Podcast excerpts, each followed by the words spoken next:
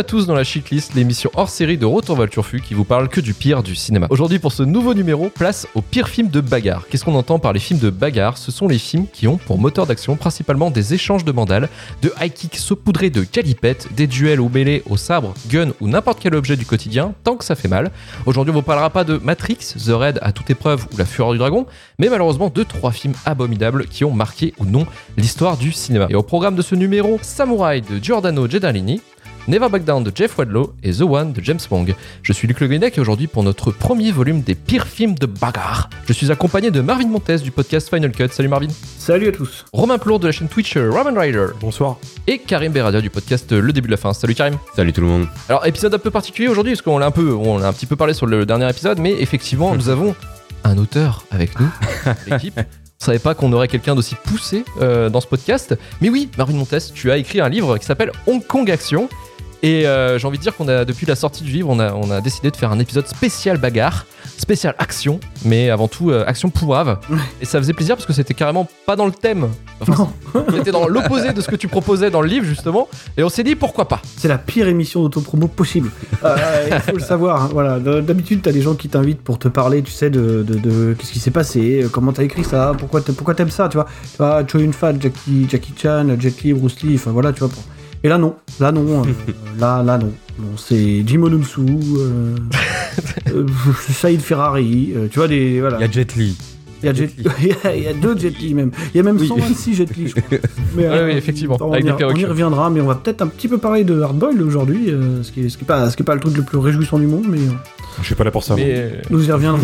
merci Marvin, en tout cas, de nous, de nous laisser euh, peut-être euh, faire briller ton livre au travers de ce podcast. Euh, Merci. Pas sûr que ça brille beaucoup. hein. Achetez-le maintenant, quoi. Pas dans une heure, c'est trop tard, tu vois. Voilà. Déjà spoilé de la moitié du livre. Ouais, ouais, allez-y, On quoi. va, on va aller directement euh, en banlieue parisienne pour vous parler de Samouraï. Depuis la nuit des temps, l'ombre du démon plane sur l'humanité. C'est une vraie bombe de chez Bombast Noix. Japonaise, hein, pas chinoise. Sans déconner. Aujourd'hui, c'est elle qui lui redonnera la vie. Dès l'instant où il sera parmi nous, qui pourra s'opposer à sa puissance? Il y a des mecs qui nous poursuivent. Qu'est-ce que t'as encore fait, toi? Mais vas-y, j'ai rien fait, moi. Et c'est eux, c'est eux. Non mais c'est quoi ces guignols?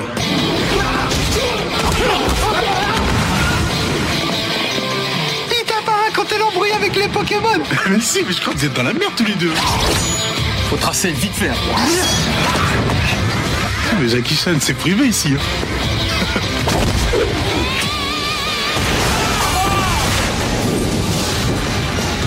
Faites pas ça, monsieur.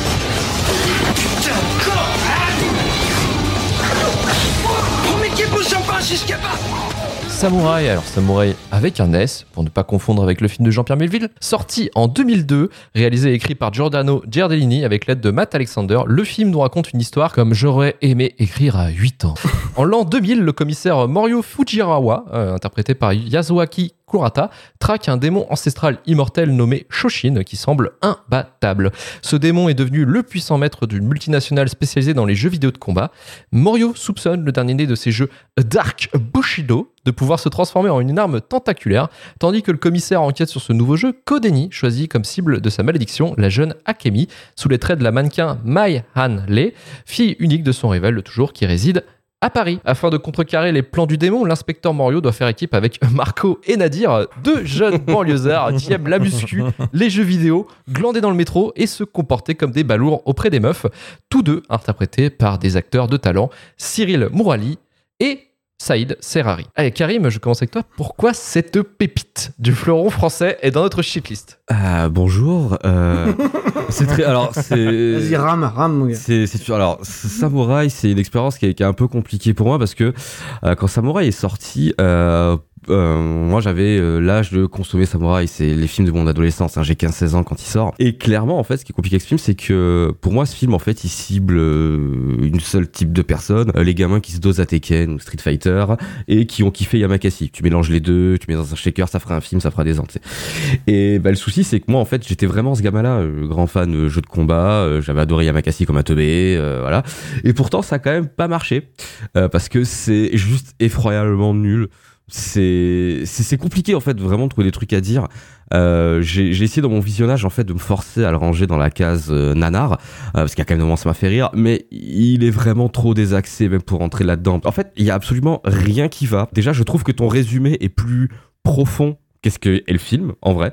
Je veux dire, c'est très fort ce que t'as fait parce que tout à l'heure on en parlait en off, mais par exemple ce film qui, pourtant, ma foi, très très simple, hein, j'ai toujours pas compris le plan du méchant. Genre, euh, je voudrais bien qu'on en parle en vrai, alors, euh, parce que euh, l'idée du film en fait, c'est que le méchant qui a 500 ans, qui est un démon invoqué, tout ça, euh, décide de faire du mal dans la vie du, du monde, et pour ce faire, il crée une boîte de jeux vidéo, il se fait chier, et dans ce jeu vidéo qui va être prévu à être une distribution quand même qui va être colossale, puisque c'est censé être euh, le hit du Vauban, il y a une petite puce.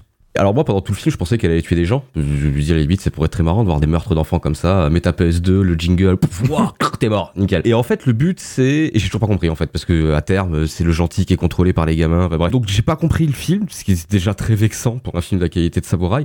Et puis même dans son côté film de bagarre. Alors j'avais pas souvenir qu'ils essayaient autant parce qu'ils essayent quand même de se faire une scène, deux scènes de bagarre, la scène dans le gymnase et la scène de fin.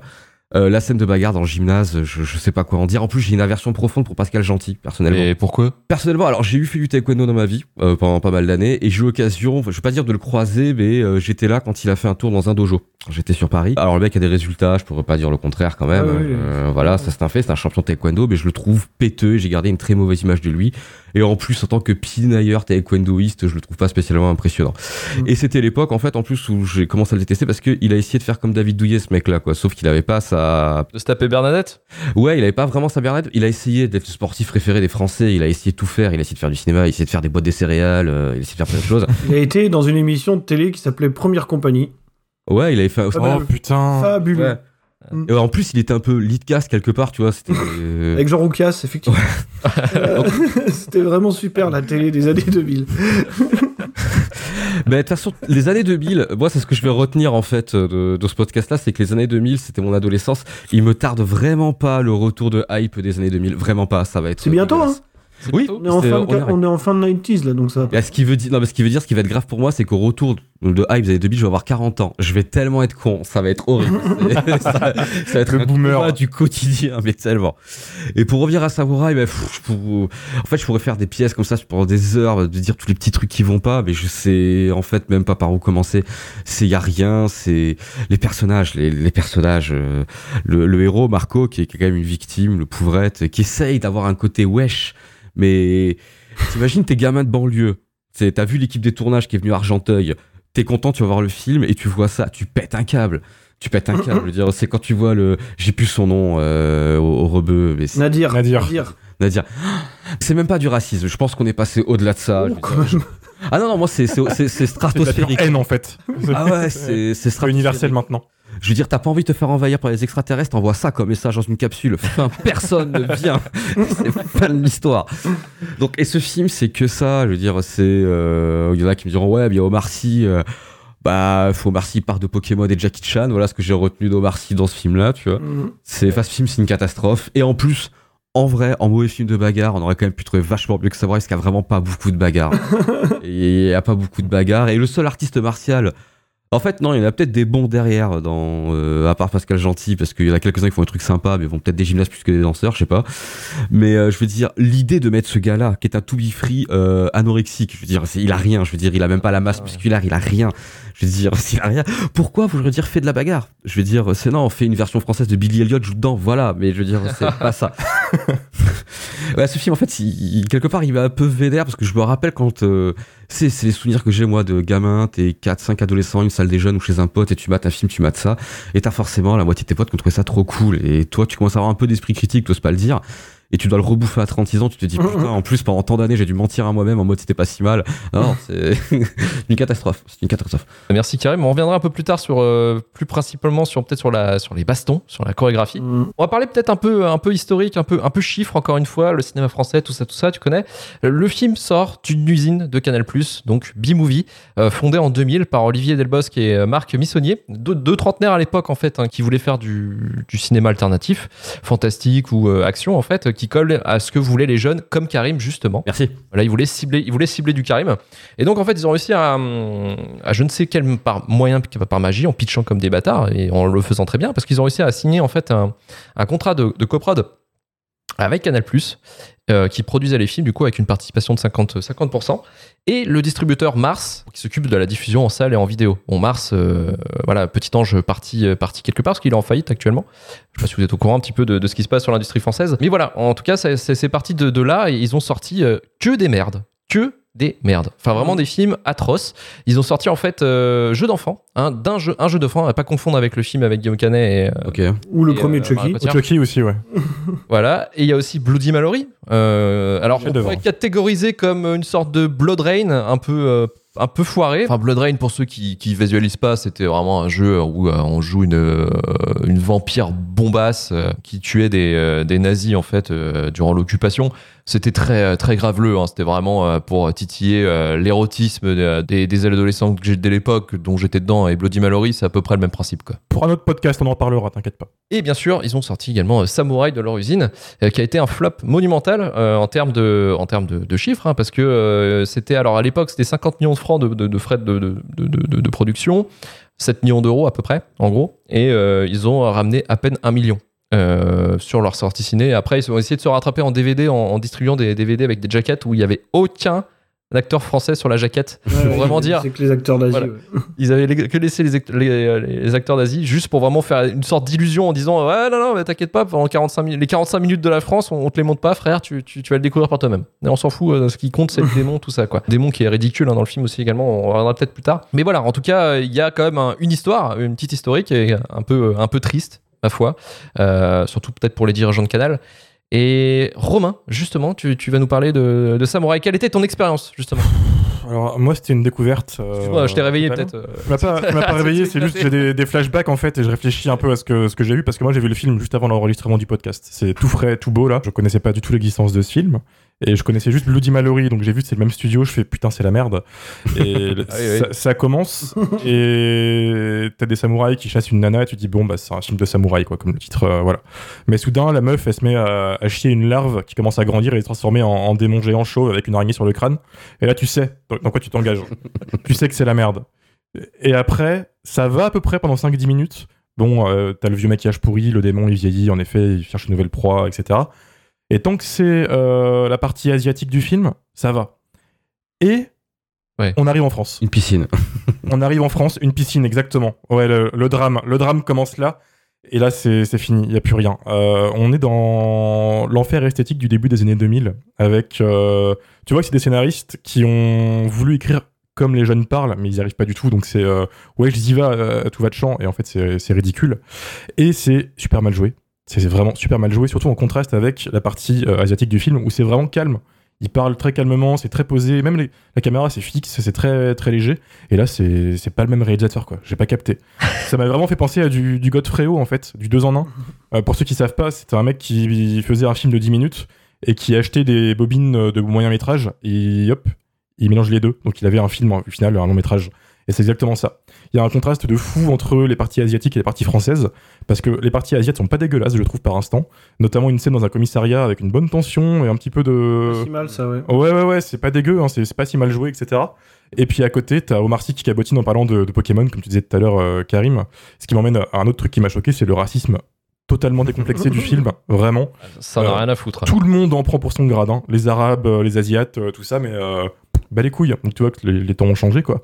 Mais euh, tous les Asiates, c'est des Pokémon, vraiment tout le temps, tout le temps, tout le temps, ils te le rabâchent. Et j'étais en mode, oh putain la vache. dans mon souvenir tu vois j'avais l'impression de l'avoir entendu qu'une seule fois Alors qu'en fait, non, non, il revient. Non, non, non, ça, ça revient sans, sans arrêt, quoi. C'est un gag. Dans la composition, voilà, mais. Ouais, ouais, voilà.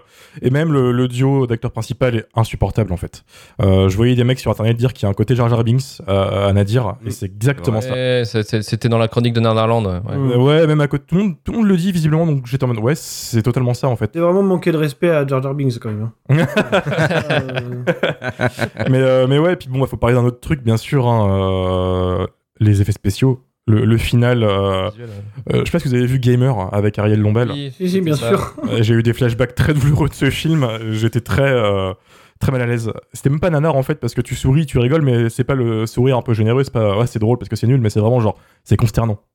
Et c'est long, C'est- long. Ça finit long. pas. Ça finit pas. Ils remettent des gags, ils remettent des machins, etc. Et même s'il fait qu'une heure trente, tu pourrais facilement enlever en fait 15 minutes quoi. Ouais, ouais, ouais, et puis pour la, pour la scène finale, euh, on y reviendra un peu plus tard. C'est quand même une tentative de mise en scène, donc je dirais pas que c'est un mauvais point, mais c'est mal exécuté. Mais c'est une tentative de mise en Mmh. scène. Ouais, tout est mal exécuté, à part Mais une ou tout deux est une tentative de mise en scène, hein, si on va par là. Oui, oui, oui, non, non. C'est, euh, C'est une vrai. tentative originale de mise en scène. Ouais. C'est vrai, c'est vrai, mais euh, C'était une idée un peu commune des années 2000 d'essayer de, de coupler euh, l'idée euh, de mélanger, un- une, je sais pas, faire une mise en scène avec un jeu vidéo et, euh, et du réel en même temps. C'est un truc qu'on a trouvé dans plein de films de merde en fait de la même période. euh, Gamer en tête, hein. euh, Gamer en tête. Il y a aussi euh, ah putain un film avec euh, qui avait été chroniqué aussi par euh, Karim Debache. Euh, Stay Alive. Stay Alive. Et j'avais vu pareil d'autres merdes comme ça. Et genre, c'est, alors je sais même pas si une tentative de mise en scène ou si c'était pas juste un- une espèce de move des années 2000. euh, Bah, qui pour moi anéantirait encore complètement. Les le JV, ça a commencé à pas. devenir hype. Hein.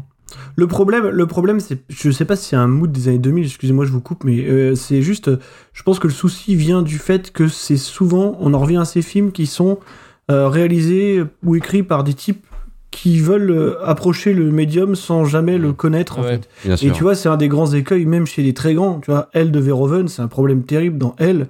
C'est-à-dire que tu as des scènes euh, qui mettent en avant un jeu vidéo, tu as des, des- des extraits de Styx là, Euh, et la manière dont les personnages en parlent et la manière dont, avec laquelle ils interagissent avec le La jeu. manette qui est même pas allumée. un truc qui te sort du film malheureusement tu vois tu, tu sens vraiment que le film le mec qui est derrière la caméra il comprend pas il comprend pas euh, ce qu'il filme quoi et ça c'est le même problème euh, là-dedans et dans, dans des tas d'autres trucs entre euh, Verhoeven et Isabelle Huppert tu sais bien qu'ils savent pas de quoi ils parlent quoi Et- gros, la PlayStation, c'est Nintendo, quoi. ouais voilà C'est comme maman et papa, quoi. De toute façon, le jeu vidéo reste le médium le plus dur à aborder au cinéma. Ouais, on- Alors, ça a pris des années avant que ça on, on l'a déjà à- on l'a déjà bien dit On l'a déjà bien dit, en effet. oui, c'est vrai. Et là, on a un bon exemple de ratage, même à l'époque, euh, avant que ce soit hype, quoi. Sous couvert quand même d'une espèce de bessonnerie. Ils tentent quand même de refaire le- la formule Ouais, Besson, en quoi. tout cas il y a du en tout cas il y a du racisme bessonien. mais clairement ah bah, c'est complètement ça c'est le racisme Europacorp Ah ouais, non, mais carrément. Et puis, c'est euh, artistiquement, c'est les mêmes euh, défauts que tu peux imputer à une production Besson comme Yamakasi, quoi. C'est la photo est moche, euh, le jeu d'acteur, pareil, c'est approximatif, enfin, c'est pareil. Mais je, suis- je suis d'accord aussi. hein. Ça, ça aurait pu vite avoir un logo euh, EuropaCorp euh. Je pensais, je pensais que c'était EuropaCorp euh, avant, Ah ouais, ouais. avant que je Ouais. Puis il l'a vendu en mode. euh, Mm. Mais, euh, mais, mais ouais, puis bon, bah, les bastons, je laisserai notre spécialiste de l'action en parler après, là. Mais qu'il est là euh, pour ça. il est là pour ça, bah, c'est ton épisode, hein, c'est- t'assumes maintenant. pour ce, que- pour ce qui est en dire Euh, ça met du temps à venir. Pour un film de samouraï, il n'y a pas trop de y a pas trop de trucs Non, de samouraï au final. hallucinant l'appropriation culturelle du truc c'est c'est ça. la folie C'est ils prennent des costumes et deux, deux trois épées par-ci par-là, basta, euh, bah les couilles quoi. Et quand il y a un peu d'action, bah on se fait super chier quoi. C'est filmé euh, mollement, ça bouge pas. C'est con parce que j'entends, moi je connais pas du tout le mec qui a fait les chorégraphies, je suis désolé, hein, je suis, je suis mal Et il là-dessus. te dira après, euh, Marine. Euh, bah voilà. Et euh, apparemment c'est quelqu'un qui, a- qui, qui gère et j'en doute absolument pas. Hein, je remets pas du tout ça en cause. Euh, dans les trois pauvres séquences d'action où ça bouge un peu, euh, je me disais où est-ce qu'il est passé quoi. Je pense qu'il a pas dû être aidé par tout le reste en fait, parce que l'AREA, la prod ont pas dû l'aider. Mais euh, ouais, on se fait turbo chier tout le long du film en fait. Ouais, je pense qu'il y a eu des, des énormes problèmes de communication de base. Quand, quand tu engages des gens qui ne sont pas, euh, qui Mhm. parlent pas ta langue, déjà, t'as as un problème de base. C'est ça, et peut-être qu'en effet, faire une prod franco-japonaise n'est pas euh, le plus facile. Si, si, ils ont réussi, ils ont fait Wasabi. Qui est un meilleur film Ouais, que notamment. euh, En soi, oui. En soi, oui. On en parlera peut-être un jour de, de Wasabi. Ne soyons pas trop pressés. C'est un épisode vraiment throwback aux années 2000. C'est le truc que tu as enterré et que tu veux pas revoir. Tous les films sur les années 2000. C'est vrai que on a parlé un petit peu vite fait des bastons, on en, on- on reviendra après avec Marvin dessus, mais il y a, il y a quand même une scène moi qui, que j'ai trouvé plutôt galvanisante. C'était euh, la scène dans, dans Charles de Gaulle. Alors c'est sous couvert comme d'une scène de merde ou euh, enfin d'une scène assez euh, assez pauvre où il y a une blague en fait entre le mec qui va nettoyer ses toilettes, l'agent d'entretien qui nettoie les toilettes, puis après t'as deux personnages qui se rejoignent pour faire une baston comme jamais pour tout péter les chiottes et après t'as l'autre qui revient il fait oh bah non j'avais tout nettoyé tu vois Mhm. mais la scène d'action en elle-même est plutôt correcte. Dans, dans le sens où c'est plutôt la tension elle est bonne. Moi je trouve que c'était plutôt c'était plutôt ok cette scène. Deux, trois séquences qui s'en sortent vraiment bien, je trouve. Il y a quelques Moi, gymnase, fulgurances. euh, ouais, gymnase, non, c'est pas, pas terrible, mais euh, il y, a, il y a quand même celle-ci moi qui m'avait dit ah tiens tu vois qui me sortait de ma Mm. ma, ma torpeur. Ouais voilà tu vois en disant ah ah il y a un truc là il y a un truc. Mais c'est ça qui sort le film du nanar et le fout dans le euh, truc décevant. Alors c'est pas décevant non plus, c'est quand même nul, c'est quand même très. Ouais, non mais c'est très nul, mais ça aurait pu être purement nanar si tu veux. T'es content d'avoir pu sauver un truc. Ouais, voilà. Ouais, ouais. Mais ça, je pense que ça vient aussi du côté, euh, le côté japonais du film. euh, sur le papier, il est pas dégueu. Par exemple, le commissaire Fujiwara, il est joué par quelqu'un. euh, je suis pas super spécialiste, mais c'est pas, Yasuo Akikarata. Mm. voilà, mais c'est pas, c'est pas un manchot non plus, tu vois. Donc, euh, Le, le casting euh, asiatique, parce qu'ils sont pas tous japonais, s'en sort pas si mal. Hein. Bon, ils sont pas beaucoup, mais c'est pas les pires. euh. Ah. Bah, surtout en contraste avec la France. D'autant qu'en plus, ils sont directement doublés dans le film, quoi. Ils auraient Ouais. pas pu les faire parler, euh, tu vois, euh, en japonais avec j'ai des pas sous-titres, compris quoi. ça. Euh, je sais Pas quoi. La scène, moi, qui, qui, qui est pivot de tout le film et qui m'a fait mourir de rire et que j'ai adoré, je me suis dit, putain, je suis en train de vivre un moment de cinéma, quoi. c'est ce fameux moment où, ils- donc, euh, c'est pas loin de la fin, en fait, où ils sont euh, dans un, en haut, en toit de leur HLM. Donc il y a le démon euh, fatal et il y a le sbire du démon fatal euh, donc, qui est là pour dire ah, je vais tous vous tuer, je suis trop fort. Du coup, t'as les deux personnages principaux effectivement qui sont euh, qui sont eux aussi en face du mec. Et, bon, il, il, il fait, il fait une sorte de barrage euh, avant le boss final. Et euh, on a presque une scène à l'Indiana Jones dans le sens où au lieu de se battre comme des tarés, Audacieux ce- cette phrase. non, non, mais- ouais, je vois où tu veux en venir, mec. Tu creuses T'as fort. vraiment envie d'être sympa. Eh, eh, attendez, attendez, je suis pas fini. Vous vous souvenez de la scène de tout le monde la connaît cette Bien sûr, scène bien sûr. de, de Diana Jones avec Harrison Ford qui voit qui voit le mec en train de, de tourner son, son, son épée et l'autre tu lui balances euh, je sais pas il lui tire dessus et puis Ouais. euh, casse-toi quoi j'ai la flemme Euh, là c'est à peu près le même délire sauf que là c'est quand même très poussé parce que donc ce fameux euh, sous-boss qui va protéger son boss va balancer un shuriken et il y a quand même un des deux qui a le réflexe du, du- un peu pétave c'est à dire qu'il va, il va, il va balancer sa godasse qui était pas attachée contre le shuriken Mm. pour que le shuriken finisse dans la tête du mec d'en face. Et ça, ça les gars, que ce soit le découpage, tout ça, comment c'est mis en place, j'étais là. Je crois que les frères Lumière ont inventé le cinéma pour ça. Mais c'est que je suis même pas d'accord avec toi parce que cette scène pour moi elle a pas de sens. Ah non, non, non, on n'est pas, on n'est pas dans les, dans les, dans les sens. Le mot sens n'a pas lieu ce soir. Calmez-vous. Karim. Mais il y a un moment où j'ai pas, j'ai pas compris cette scène, c'est que pendant un moment tu le vois au début, enfin il fait genre comme s'il voulait faire exprès de laisser du lait dans sa chaussure pour la balancer, mais juste après, il est surpris que sa chaussure soit partie. Donc ce qui veut dire que C'est la- cohérent style. ok, donc euh, d'accord, ouais, je- j'abandonne. C'est un branleur des Tessie des, des cités. En gros, son personnage, euh, c'est que c'est un foutraque total, euh, ce personnage-là. euh, à dire, Euh, si on peut le décrire, c'est vrai que c'est le Jar Jar Binks, c'est le comic relief du film, ok. Mais c'est en gros le euh, l'arabe du coin euh, qui est un peu euh, fucked up. C'est- Jamel en pas bien. Voilà, disais, il vois. a été complètement foutraque dans, dans, dans- dans son fringue, dans sa façon de parler, tout ça. Et en fait, tu, tu, tu penses bien que moi, le coup de la chaussure qui a, qui est pas, qui est pas, qui a pas fait, il a pas fait ses lacets sur ses chaussures. Pour moi, c'est absolument logique avec le personnage. Donc, Mmh. d'un autre côté, il y a peut-être une qualité d'écriture mais là, tu. dans le film, tu vois. T'as Ouais, j'abandonne. Luc, il a vu le payoff du truc, mais genre, Ah ouais. c'est- vous êtes fous. T'as t'as dû passer une super journée avec T'es d'une humeur formidable. T'as des problèmes, Et Luc Vraiment. Tu veux qu'on discute un peu Non, non, absolument pas. Non, t'es sûr C'est une excellente journée si vous voulez savoir. Mais non, en vrai, c'est ça, tu vois. Je me suis dit, en fait, les gars, ils ont dit, attends, le, le payoff du mec qui est vraiment. euh, Passe qui est pas ses vraiment, euh, chaussures. un salasson, c'est- voilà. D'accord, ok. Pour moi, c'est ça. Pour Luc, moi, cligne des yeux deux fois si tu es en danger, Luc, actuellement. Que ça. euh, Ah, sors ta ventoline, je sais pas, fais quelque chose. Non mais je suis voilà, d'accord, t'as des séquences qui sont assez bien, bien comiques comme ça. Il y en a une aussi qui m'a fait péter un câble où il y a le daron japonais qui va tuer sa fille au sabre dans la chambre et t'as, et t'as- du coup t'as Nadir qui débarque au fusil à pompe et t'as vraiment une mauvaise blague entre le robot fusil à pompe qui rentre dans une salle avec le daron avec son sabre et la meuf qui crie. J'étais en mode Oh, mais qu'est-ce qui se passe? Et c'est là la, la quintessence du film, tu vois. ça aurait pu être un épisode de toute une histoire. Mais c'est ça, mais oui c'est ça. C'est arrivé près de chez vous. Mon père, mon père a essayé de me tuer. Été sauvé par Nadir. Ah, c'est ça et ça gueule et ça gueule et j'étais mais c'est bon. Le cerveau a lâché et là j'ai accepté le film. Il est rentré en moi, tu vois. C'est fais pour ça que j'étais enthousiaste à la fin aussi. Oui, c'est ça. Parce que je savais que ça se finissait. Le film, te- je sais pas s'il y a des préliminaires avant, puis à un moment t'acceptes, tu te détends, tu lâches. Ouais, genre vraiment, t'as fait un brain fart, euh, c'est bon. c'est ça. Revenons à la réalité. Revenons avec le plus cynique d'entre nous, Non. Marvin. Non, il a- Et Marvin, Marvin, euh, c'est un film assez, assez particulier parce qu'il y a quand même quelqu'un d'important dans la culture, dans la culture hongkongaise qui participe à ce film. tout le maléfice du film se produit déjà pendant les crédits en fait.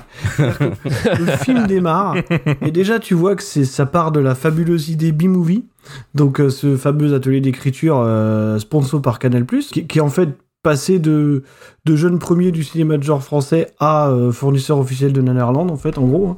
Euh, parce que bon il y en a quand même eu plusieurs qui se retrouvés avec des fiches bien gratinées et c'était mérité tu vois donc les crédits défilent et tu vois déjà d'abord qui est le réalisateur, donc c'est Giordano Guederlini. Alors lui, c'est intéressant de- d'expliquer son bagage. Je pense qu'il y a un petit lien avec le film, c'est que ce mec-là, comme bagage, avant de, avant de faire Samouraï, il avait euh, fait un court métrage à son nom, mais surtout, il était le réalisateur des, euh, des spectacles One Man Show de Jamel Debbouze.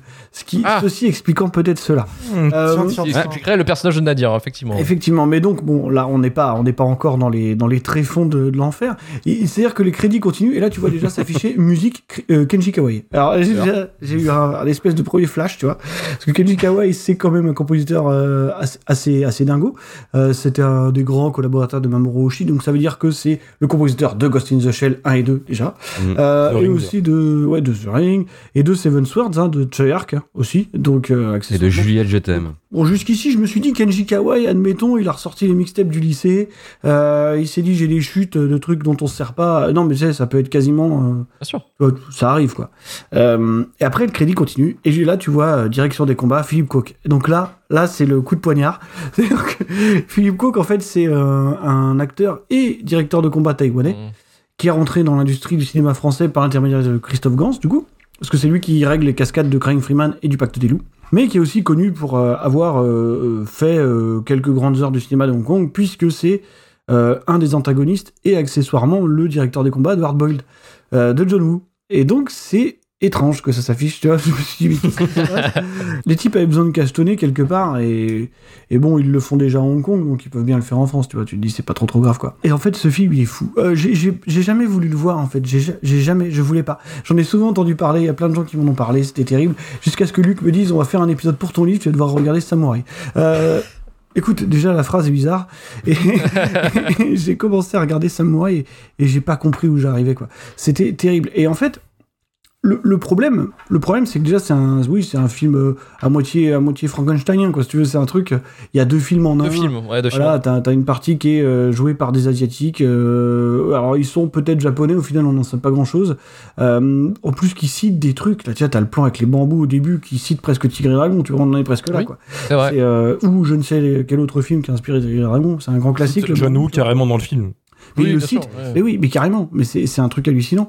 Et on en arrive assez vite dans un découpage complètement foireux à cette fameuse scène de piscine qui nous présente les persos français, qui est calée entre deux morceaux du film euh, avec les acteurs asiatiques, quoi. Donc quand tu vois, on savait pas trop où les mettre. Et là, et là, j'ai compris, quoi. J'ai compris exactement. La clé, la clé. Là, j'ai eu la clé. J'ai compris quelles, di- quelles, euh, quelles influences étaient parfaitement digérées par, par euh, Samouraï. C'est-à-dire que c'est le racisme bessonien pour les nuls. C'est complètement fou. Le racisme bessonien, il faudrait peut-être expliquer ce que c'est pour ceux qui connaissent pas. Ah, attends, mais j'y viens, j'y viens, j'y viens. C'est-à-dire que c'est, on a tous les stéréotypes des euh, personnages bessoniens. euh, dans le sens négatif du terme, dans le film, c'est-à-dire qu'on a donc donc le fameux Nadir là, donc euh, Saïd Ferrari, qui a, qui, a un nom de famille euh, assez agréable. Il faut essayer de lui trouver des qualités. Qui en fait, Quand, quand t'arrives là, quand t'arrives à ce Ah, point-là. Oh là là là là là là. toi tu vois des payoffs, moi je vois des noms de famille euh, qui ressemblent à des à des bolides italiens. c'est pour ça. Non, mais c'est bien, c'est bien, c'est bien. Et C'est un personnage donc euh, bessonien, proto-bessonien, c'est-à-dire que c'est un arabe qui est euh, magouilleur, qui est un gros loser et qui est un parfait abruti. donc euh, voilà, non mais lâche en plus. euh, Harceleur. et accessoirement qui drague assez lourdement des, des jeunes filles, euh, voilà, en les questionnant sur leur, euh, sur leur provenance ethnique. Genre, est-ce que vous êtes euh, japonaise? Euh, Qu'est-ce que c'est que cette question déjà? Mais euh, voilà, t'as les noirs qui sont euh, des bons gars finalement, tu vois, malgré le fait qu'ils roulent des mécaniques, c'est Et des il bons deal- gars. Il deal un petit peu quand même, tu vois. Ils dealent un petit peu, mais Dit les scouts. Ouais, vont ouais. quand même te prévenir si tu te fais attaquer par des, par des démons euh, japonais, quoi. Et, euh, Merci Omar. et, euh, précis comme si Omar Sy, je pense que je pense qu'il a ça dans un coin de sa tête, tu vois, quand il accepte d'être quatrième rôle dans Jurassic World, il se dit j'ai- commencé comme ça, je peux y Ouais, aller. J'ai fait samouraï. Euh, j'ai fait Samouraï, je peux aller euh, crier une fois dans Days of Future Past, euh, c'est pas grave. Mais euh, et t'as comment euh, ouais, et puis t'as le, le personnage, euh, le personnage, euh, comment il s'appelle, Marco? Alors je- Ouais, Marco, je- ouais. j'ai Marco. oublié, le nom de l'acteur qui a depuis qui a connu une carrière fabuleuse. C'est, euh, on y reviendra peut-être, mais et qui, euh, qui lui en fait est un, un espèce de, oui, de, de, de banlieusard absolument jamais vraiment crédible. C'est-à-dire qu'en fait, l'ensemble de tout ça, c'est le, euh, la vision franco-française du jeune de banlieue, quoi. C'est complètement ça. Mhm. C'est euh, c'est des mecs euh, perdus, euh, complètement abrutis, et puis euh, qui passent leur temps à faire n'importe quoi, tu vois. Puis il y a des scènes, enfin de comiques soi-disant visuels avec le fameux Nadir, là. Le passage de la boutique de jeux vidéo, C'est une folie, quoi. T'as le type qui est sur sa chaise et l'autre, dès qu'il lui parle, il tire sa manche comme ça. Attends. Mais tu sais, Il vraiment. lui tire sa manche comme un gosse. Il le tabasse est-ce que- Ensuite, Ouais, qui fait ça? Est-ce qu'il y a un mec derrière la caméra qui dit Fais ça, c'est bien, continue. Je- Je comprends pas ce que c'est. Et d'ailleurs, accessoirement, le fameux Giordano euh, Guederlini, là, c'est un réalisateur français d'origine italienne. C'est aussi, à mon sens, pourquoi le fameux Marco n'arrête pas de rappeler qu'il a des origines italiennes, qu'il les porte un bon dans le torse, quoi. Est-ce que c'est pas une, pro- une projection du réalisateur sur son personnage Si, si, principal je, pense que c'est- c'est un peu son Citizen Kane, euh, je pense. Et, euh, je pense que c'est ça, quoi. Je pense vraiment qu'il y avait de ça. Et euh, Le mec, il a tout mis. le mec a tout mis. Le mec, c'est- c'est une œuvre autobiographique, sachez-le. Mais, euh, mais, euh, mais, mais en fait, pour en revenir à ce qui nous intéresse un petit peu, c'est-à-dire l'action, et encore, et honnêtement, qu'est-ce qu'il y a là-dedans, quoi La Char- Charles de Gaulle, Charles de Gaulle, Charles de Gaulle. ok, ouais. Non, non, alors il y a cette fameuse scène du commissariat qui est souvent reprise, qui c'est vrai, effectivement, est assez bien, assez bien découpée, assez bien tenue. D'ailleurs, ça, ça combat pas trop mal. Et je trouve que dans l'ensemble, les, euh, les acteurs, enfin les cascadeurs, du coup, je pense, qui sont censés jouer les Japonais, euh, eux s'en tirent pas trop mal dans les scènes de combat. Après, il y a un grand truc, il y a un grand truc qui est important par rapport justement, on parlait de Philippe Kwok, c'est que euh, les directeurs de combat à Hong Kong, ils ont pas la fonction que nous, on, que nous on pourrait imaginer. C'est-à-dire qu'un directeur de combat, euh, euh, à Hong Kong, il fait plus que juste faire une chorégraphie. C'est pour ça que les gens ont tendance à les appeler chorégraphes, mais c'est hyper réducteur. En fait, c'est des mecs qui placent les caméras eux-mêmes, qui dirigent complètement les acteurs, en fait. Souvent, tu vois, c'est un duo.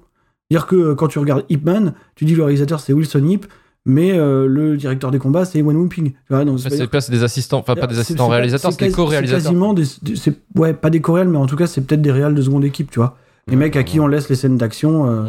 On sait que Sergio Leone faisait le réal de seconde équipe pour euh, sur Bénur, par exemple. Ils font plus que simplement chorégraphier. Et je sais pas si en France le système fonctionne comme ça. Tu vois, je pense que chez Christophe Gans, Coke, il devait avoir le droit de faire ce qu'il voulait, parce que Christophe Gans, Il avait c'est un promoteur de- du cinéma HK, c'est un, c'est quelqu'un qui, qui est absolument fasciné par ce cinéma-là. Il savait exactement comment ça marchait. Je suis pas sûr que nos amis de chez euh, B-Movies euh, sachent exactement ce qu'il fallait faire de Philippe Coke, quoi.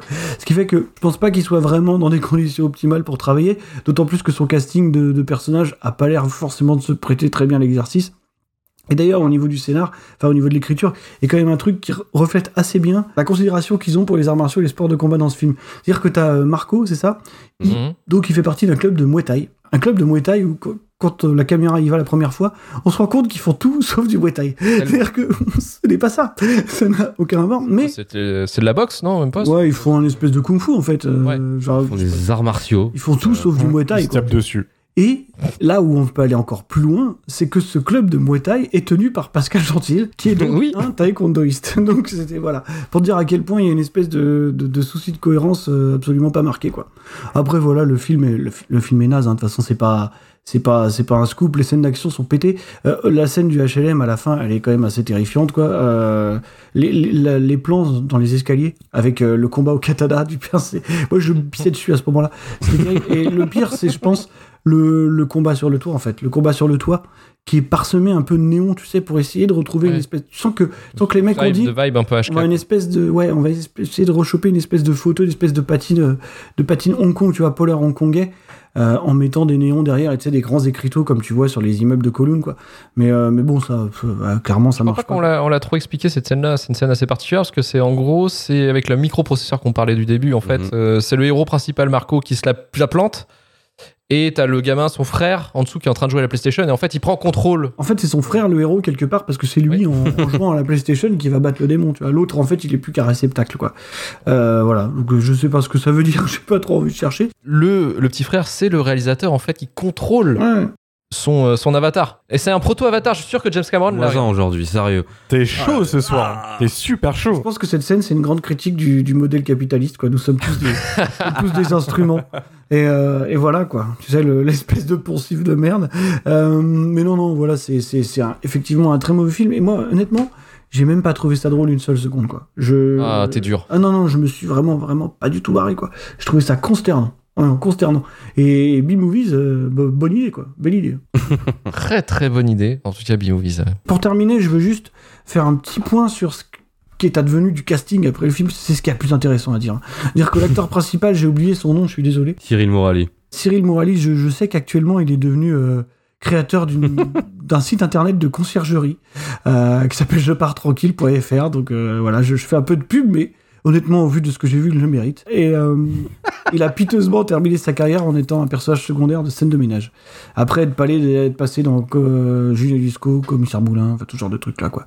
Par contre, Euh, Saïd Ferrari, ouais, je crois qu'il a fait Dalton et depuis il a disparu et c'est pas, voilà, c'est pas très grave. Ce qui est, euh, ce qui est intéressant hein, quand même à, à relever, c'est que le réalisateur m'a quand même l'air d'être un scénariste solide en fait, parce que c'est lui qui a écrit euh, Tueur avec Olivier Gourmet là, euh, Mhm. et euh, Les Misérables de Hadjli. Donc euh, c'est lui le scénariste. Ah, c'est co-scénariste. hein. Ouais, co-scénariste, mais quand même. hein, Ouais, ouais, ouais, bien Donc sûr. euh, bon. Bah oui, parce qu'il s'y connaît en banlieue, il a fait Samouraï. Ah mais c'est clair, c'est clair. Voilà, c'est- il s'est dit, attends, tu me dis, attends, là je lis, tu fais un film sur la banlieue, t'inquiète. C'est dans le même. Gère. Je pense que ça se passe dans le même univers. hein. Il y a un cinématique univers, ouais. C'est ça. En fait, les événements de, de- de- de- de- des Misérables commencent là où Samouraï se filme. C'est le, Ouais, c'est le, c'est le préquel de Samouraï. On va partir trop loin, faut arrêter. On Ouais. arrête avec C'était Samouraï. affreux, c'était affreux. C'était un bon moment, un Indiana Jones un petit peu pendant 10 secondes. Et voilà, si, si vous aimez euh, Indiana Jones pendant 10 secondes et un petit peu de, de à toute épreuve, un peu planqué dans, dans un aéroport euh, de Charles de Gaulle. Et caché. Les shots de, de CDG. Si vous aimez ça, écoutez, euh, c'est un film pour vous. Et on va passer directement, là, on finit Paris, euh, Tokyo, on va directement à Orlando, aux États-Unis. Et On y va direct avec Never Back Down.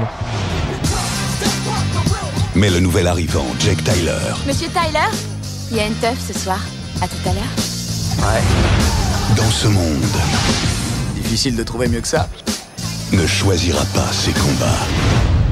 T'es prêt Arrête tes conneries, je veux pas me battre. Alors qu'est-ce que tu fous là? Et maintenant, mauvaise nouvelle. Faut en finir. Tout ce que tu aimes, c'est faire mal aux autres par plaisir. C'est quoi ton plan? Jake, attends. Il faut que je l'arrête. Ceux qui sont venus ici pour de mauvaises raisons, ils sont pas restés. J'apprends vite.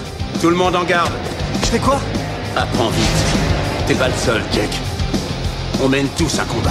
Toi, tu feras ce que je suis incapable de faire. Il y a un moment. Soit tu fais marche arrière, soit tu fonces. Ne jamais reculer, pas toi S'en aller et abandonner, c'est pas pareil. Ça tombe bien, je ferai ni l'un ni l'autre. C'est mon combat. Chacun mène le sien.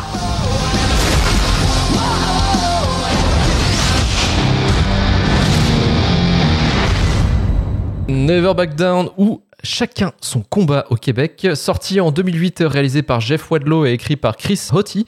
Never Back Down nous raconte une histoire comme j'aurais rêvé d'écrire cette fois-ci à 16 ans. À Orlando, euh, Jake, interprété par Sean Faris, arrive dans son nouveau campus après avoir déménagé pour des raisons mystérieuse. Après une soirée d'intégration où il se fait euh, bolosser physiquement par Ryan, un gros dur participant à des combats illégaux sous les traits de Cam Gigandet, Jake décide de prendre des cours de combat avec l'aide de Jean, un coach de bagarre interprété par euh, Jaimon Oussou. Euh, Va-t-il réussir à péter la tronche de Ryan, à pécho la meuf du lycée? Baya, interprété par Amber Heard. Des questions dont on s'en contrefiche. La vraie question, c'est pourquoi ce film est notre shitlist ce soir Romain? Ouais, mec, t'as très bien résumé quand t'as dit que c'était le genre de film que tu veux écrire euh, quand t'as 16 ans. Je l'ai- euh, je- non, mais je l'ai vu, j'avais 15 ans et. euh, T'aurais rêvé de le faire. mais faut savoir que ce genre de film, c'est très très bien quand euh, t'es une grosse victime au collège. Parce que ça donne de l'espoir un peu. C'est con, mais avoir un film où le, le gentil, le nouveau du lycée, veut pécho la meuf du méchant, etc. C'est une histoire cliché fois mille. Hein. La meuf populaire en plus. Meuf populaire, voilà, qui sort avec le mec populaire, et du coup, le mec populaire va aller aggro le gentil, etc. Voilà, t'as déjà vu ça mille fois. Mais euh, moi, j'étais une turbo victime au collège, et c'était une sorte de catharsis, si tu veux. Genre, euh, tu vois ce genre de film, tu dis putain, je peux tout faire, je vais lui tabasser, je vais. Voilà. Alors que la morale du film, elle est pas très très bien au final. Hein. C'est, euh, c'est- t'as un problème, tape des gens. C'est- C'est- C'est c'est un peu dangereux en vrai quand Ça même. oui, voilà. Il y a, il y a- voilà, il y, a un- il y a un début de réflexion. Ça a été un peu justifié à l'arrache euh, dans une interview par euh, justement euh, Sean Faris, le- l'acteur, qui disait qu'en fait le film ne fait pas l'apologie de la violence, il ne se bat pas pour aligner les victoires, mais pour avancer dans la vie. Mhm. C'est un message qui compte énormément. fameuse Maxime. ouais. Il le dit dans le film à la fin, vite fait, en- entre deux phrases, mais c'est pas ça l'intérêt du film, hein, c'est vraiment de taper des gens. Euh, quand j'étais adolescent, moi, c'était vraiment un truc que j'adorais ce film. Et je, je l'ai pas vu depuis 10 ans. Je t'avoue que ça m'a fait un peu mal de le revoir parce que tu sais que ça va pas. Voilà, tu sais que c'est pas bien du tout, en fait. Et que, bon, t'as évolué depuis, et que les films qui sont bien quand t'es ado, forcément, sont pas forcément bien 10 ans plus tard. Je te rejoins, on, je a te déjà rejoins, euh, on a déjà vu Sucker Punch hein, dans ce podcast, on, on sait très bien, voilà. C'est mieux quand même. Euh, nostalgie. J'ai un coffret d'ailleurs, hein, toujours à vendre au passage. C'est pas si mauvais, je trouve, dans l'ensemble. Oh, Je, je suis désolé, il y a toujours un film que je défends dans, dans chaque podcast. c'est le pire. T'es sérieux là? Ah, pour moi, c'est le pire. Non, non, non. C'est très très premier degré, vraiment. C'est euh, c'est pour moi la force du truc en fait, c'est que c'est tellement premier degré qu'à un moment tu te prends au trip et, et voilà. C'est pas parfait bien sûr, hein. c'est c'est cheap, c'est monté comme en 2008 évidemment. C'est sorti en 2008 donc c'est c'est très cut, ça flash sans arrêt, accéléré, ralenti, etc. Après, les flashs sont justifiés par le psycho du personnage principal qui a des crises de colère qui sont faites par des flashs en fait, qui sont témoignés par des Ouais, flashs. aussi que dans Véronica Mars. Ouais, bah ouais, bah aussi. tu vois, bah c'est pareil, c'est un emprunt. De belles références. C'est c'est- c'est le fait de, de l'absence de son père, tout ça. Enfin bref, un cliché pas possible. Il s'énerve en fait et c'est les flashs qui font. Certes, mais ça reste pas très beau, faut pas. Non, c'est de la merde. Ouais, d'accord, ouais, c'est nul. voilà, je veux pas. Non, mais je comprends la justification, j'entends très bien, y a pas de problème. Et euh, le film baigne dans cette ambiance un peu, euh, ouais, euh, de 2007-2008, quoi. Une- un esthétique aussi qui, a- qui était daté très très vite. Et ça se voit, quoi. Ils ont des premiers iPhones, euh, etc. Donc déjà, t'es. Il y a un. Il y a un voyage temporel. Voilà, vraiment, t'es. Faut, faut rentrer dans le film. C'est Internet Archive le bordel. Ouais, c'est ça, avec une soundtrack en plus euh, qui pète, quoi. Du, du rock adolescent. Euh, à deux doigts de mettre du Linkin Park. euh, Je connais tout. Je connais. Kanye West. Mais oui, tu les connais, donc à côté, c'est plaisant, tu te dis, c'est vrai que c'est mon adolescence, quoi. Donc tu peux pas rester de marbre face à ça, donc essaie de rester objectif, oui, c'est pas bien, mais j'étais quand même content de le revoir, voilà. Après, bon, faut dire les choses, on parle de film de baston, c'est nul à chier. Il se tape dessus, mais il n'y a pas vraiment un seul coup qui est mis, sauf le coup final. On le voit à l'écran, on ralentit un peu, mais aucun coup a un de l'impact, aucun coup a vraiment... Euh est bien mis en fait. Tu vois que c'est du montage sans arrêt. Ça cut, ça cut, ça cut, ça cut. Euh, c'est filmé avec une euh, avec un shutter euh, assez haut pour avoir une sorte de- d'effet saccadé. Donc du coup, on voit moins les effets de de tu sais les droites qui se loupent. Enfin, c'est- tellement bizarre au niveau chorégraphie et c'est dommage parce que il y a des moyens clairement dans ce film. Et, euh, techniquement, c'est plutôt propre. hein. Techniquement, c'est fonctionnel, c'est bien éclairé. Je trouve pas ça mal joué pour ce qu'ils ont eu comme dialogue, hein, les, les gars. Le méchant, il est imbuvable, mais il le fait très bien. Il y a vraiment la tête du mec que t'as envie de frapper dès le début. C'est, voilà, Cam Gigande qui a pas une super bonne carrière après, alors que pour moi, je, je sais pas, je l'aimais bien dans Pandora et d'autres films. Mais, euh, mais, mais voilà, c'était pas, pas si immonde que ça, je trouve. C'est inoffensif, en fait, malgré la morale du film que je trouve pas super bonne. C'est vraiment, euh, on te fait chier, bah vas-y, va taper des gens, quoi. Et je suis pas fan du tout de, de- de ce message. Sauf qu'il n'y a pas vraiment un seul moment de recul par rapport à ça au final. Parce que tout le film, c'est le héros qui va vouloir se justifier de taper des gens et qui va réussir à, con- à convertir les autres autour de lui au final, à justifier ça. Mhm. Donc il n'y a pas vraiment un moment où ils se mettent un peu au-dessus du truc et ils se disent, les gars, on. Je sais pas quoi, enfin. On peut peut-être arrêter et boire un verre et discuter comme, comme des adultes, mais, euh, mais non. Après, il y a d'autres trucs euh, qui m'ont fait rire, c'est que c'est vraiment genre le film d'adolescents où les adolescents ils sont joués par des mecs de 30 ans. Tout le long du truc. Genre, euh, ça se voit, ils ont, ils ont déjà des, de barbe, ils sont ridés, etc. Il n'y a que un qui passe bien, c'est euh, Evan Peters, avec des maisons américaines. Bien sûr, les maisons très réalistes qui sont des villas entières où ils font des soirées entre eux avec des meufs qui sont en train de se rouler des pelles dans la, dans la piscine, euh, des, des fight clubs, euh, etc. Donc là aussi, bon, c'est pas forcément très réaliste, c'est très très euh, mis, euh, comment dire, c'est très euh, C'est outrancier quoi. Enfin, outrancier, ouais, voilà. Mais, euh, mais voilà, c'est vraiment le film américain de baston adolescent parfait en fait. Dans, dans. Ils ont, ils ont eu bien leur cible en fait. Et, c'est et- et dans, dans le sens, dans ce sens-là, ils sont parfaits. Ils ont été parfaits. totalement. Et ce Totalement. qui fait, en fait le plus, le plus gros ratage, hein, clairement. Moi aussi, tu vois, euh, je l'ai découvert quand j'avais 16-17 ans. euh, tu vois, pareil, euh, ouais, je suis là, ouais, je vais me battre, euh, je, je, je kiffe la Mm. meuf du lycée, tout ça, j'ai envie C'est- de taper ça. pour la pécho. Alors que tu te fais raqueter dans les, dans les couloirs après, mais. Non, même pas. Ah, pas moi, moi non plus, t'inquiète pas. Oh, mais Romain, il est dans le film, là. C'est lui. Je suis- c'est moi. Je suis le personnage. J'ai envie de frapper des gens. Tu vois, je l'ai beaucoup aimé parce que je me suis identifié à ce gars-là qui, qui veut, qui a envie de taper des gens pour, pour que la meuf trop bonne du lycée me regarde, tu vois. Tu vois, c'est, c'est, exactement ce, ce, sur ce sur quoi ils se basent en fait les mecs et ils ont bien réussi parce que ça marche quand t'es adolescent. Pour toi, pour moi, c'était, ben, on va revenir à Citizen Kane, c'était le Citizen Kane du cinéma pour moi quand j'avais 16-17 ans, tu vois. T'as raison, c'est exactement ça. C'est totalement ça. Sous couvert de ça, tu vois, euh, une fois que tu t'es posé, euh, t'as commencé à faire ta vie, euh, tu revois le film, effectivement, il n'y a pas plus naze. Il n'y a pas plus naze. Et il n'y a même pas de once de nostalgie. Euh, alors peut-être pour la musique, mais j'y reviendrai plus tard. Euh, c'est le film de baston, prototype, avec du Karate Kids. Moi, je l'ai appelé en fait, très simplement, maintenant pour moi, il s'appelle Street of Grease. Oh putain. Ah oui, non, mais oui. hein. c'est en fait une vibe, une vibe des années 4-2000, euh, une- un, un cliché des années 2000, euh, avec euh, plein d'éléments de, ce qu'on connaît du, euh, du folklore euh, du, du cinéma américain en fait. Quoi. Il y a du Karate Kid, il y a du Grise, il y a du Fight Club, c'est tout quoi. C'est bam bam, on, on met ça, tout ça dans un film, c'est bon, ça fonctionne. Et puis on a tous les clichés, on a les le pote insupportable, qui est joué d'ailleurs par euh, Evan Peters, qui euh, joue euh, Mm. Sil- Quicksilver dans, dans X-Men. Mm. Il y a la mère perdue, parce que le mari, le père, est mort à cause, encore une fois, un trauma avec le fils, tout ça. Il y a la meuf à pécho, il y a, et le, donc, du coup, le père absent, en fait, est remplacé par le maître de kung fu ou de MMA ou euh, insère n'importe quelle discipline que tu veux qui est là du coup joué euh, dans le film par euh, Jaimon Unsun Unsu pardon euh, qui joue le, un- une sorte de coach en fait euh, voilà de, de MMA dans un, un espèce de d'hangar un peu déglingue où il habite aussi parce que monsieur a des fêlures hein, il est fort mais Mais en même temps il a des émotions un des meilleurs acteurs du film, je trouve. il a une bonne tête, euh, il est assez charismatique. Et d'ailleurs, c'est le seul artiste martial de tout ce bordel. hein. Lui, il a, il- c'est le seul qui a pratiqué. Il a pratiqué 50 box et euh, 7 ans de kung fu. Et c'est le seul qui est dedans, mais c'est le seul qui se bat pas, en fait, réellement, dans le film. Et euh, ce qui est dommage en soi euh, à- quand tu reviens un petit peu en arrière sur le film quoi. Alors la musique effectivement qui par- fait partie de l'emballage. Alors ça ça m'a fait marrer parce que c'est exactement la playlist que j'avais quand j'avais 17 ans. hein. C'est The Bravery, Rise Against, The Cribs, euh, Papa Roach. Ces, toutes ces merdes là, c'est ce que j'avais dans mon iPod à 17 ans. tu vois, C'est euh, c'est exactement ça. On y reviendra, mais c'est pire dans The One. Oui. Alors oui, oui, ouais, oui, ouais. oui, oui. oui, mais moi, tu vois, The One, j'avais aucune nostalgie parce que j'étais trop petit quand c'est sorti. Mm. Donc en soi, moi, j'en avais rien- je- la musique, ça me faisait pas la, la nostalgie. Peut-être que ça t'a fait sur le sur sur The One, mais en tout cas, c'est monté, et c'est monté comme un putain de clip en fait. Tu, tu parlais de la, la réalisation, elle est propre, mais c'est monté quand même. Il n'y a pas des plans qui durent euh, plus de 10 secondes, quoi. Ça, on y va là, on n'a pas le temps. C'est comme le montage de cette émission Shitlist. Hein. Le monteur, c'est pareil, c'est le même.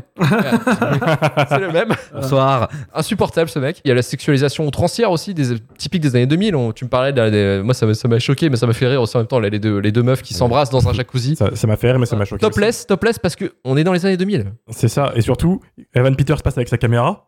Il regarde, il fait Oh, trop cool Et il les filme, et ça dure genre vraiment 20 secondes, quoi. Sans musique, sans rien. C'est vraiment le gros porc qui se branle en mode Ah, Trop bien. T'as le virilisme et euh, tu sais, la misogynie ambiante qui est vraiment caractéristique de ces productions-là des années 2000 où euh, on n'avait pas encore toutes ces questions qu'on se posait sur le, sur le genre et l'identité, tu vois.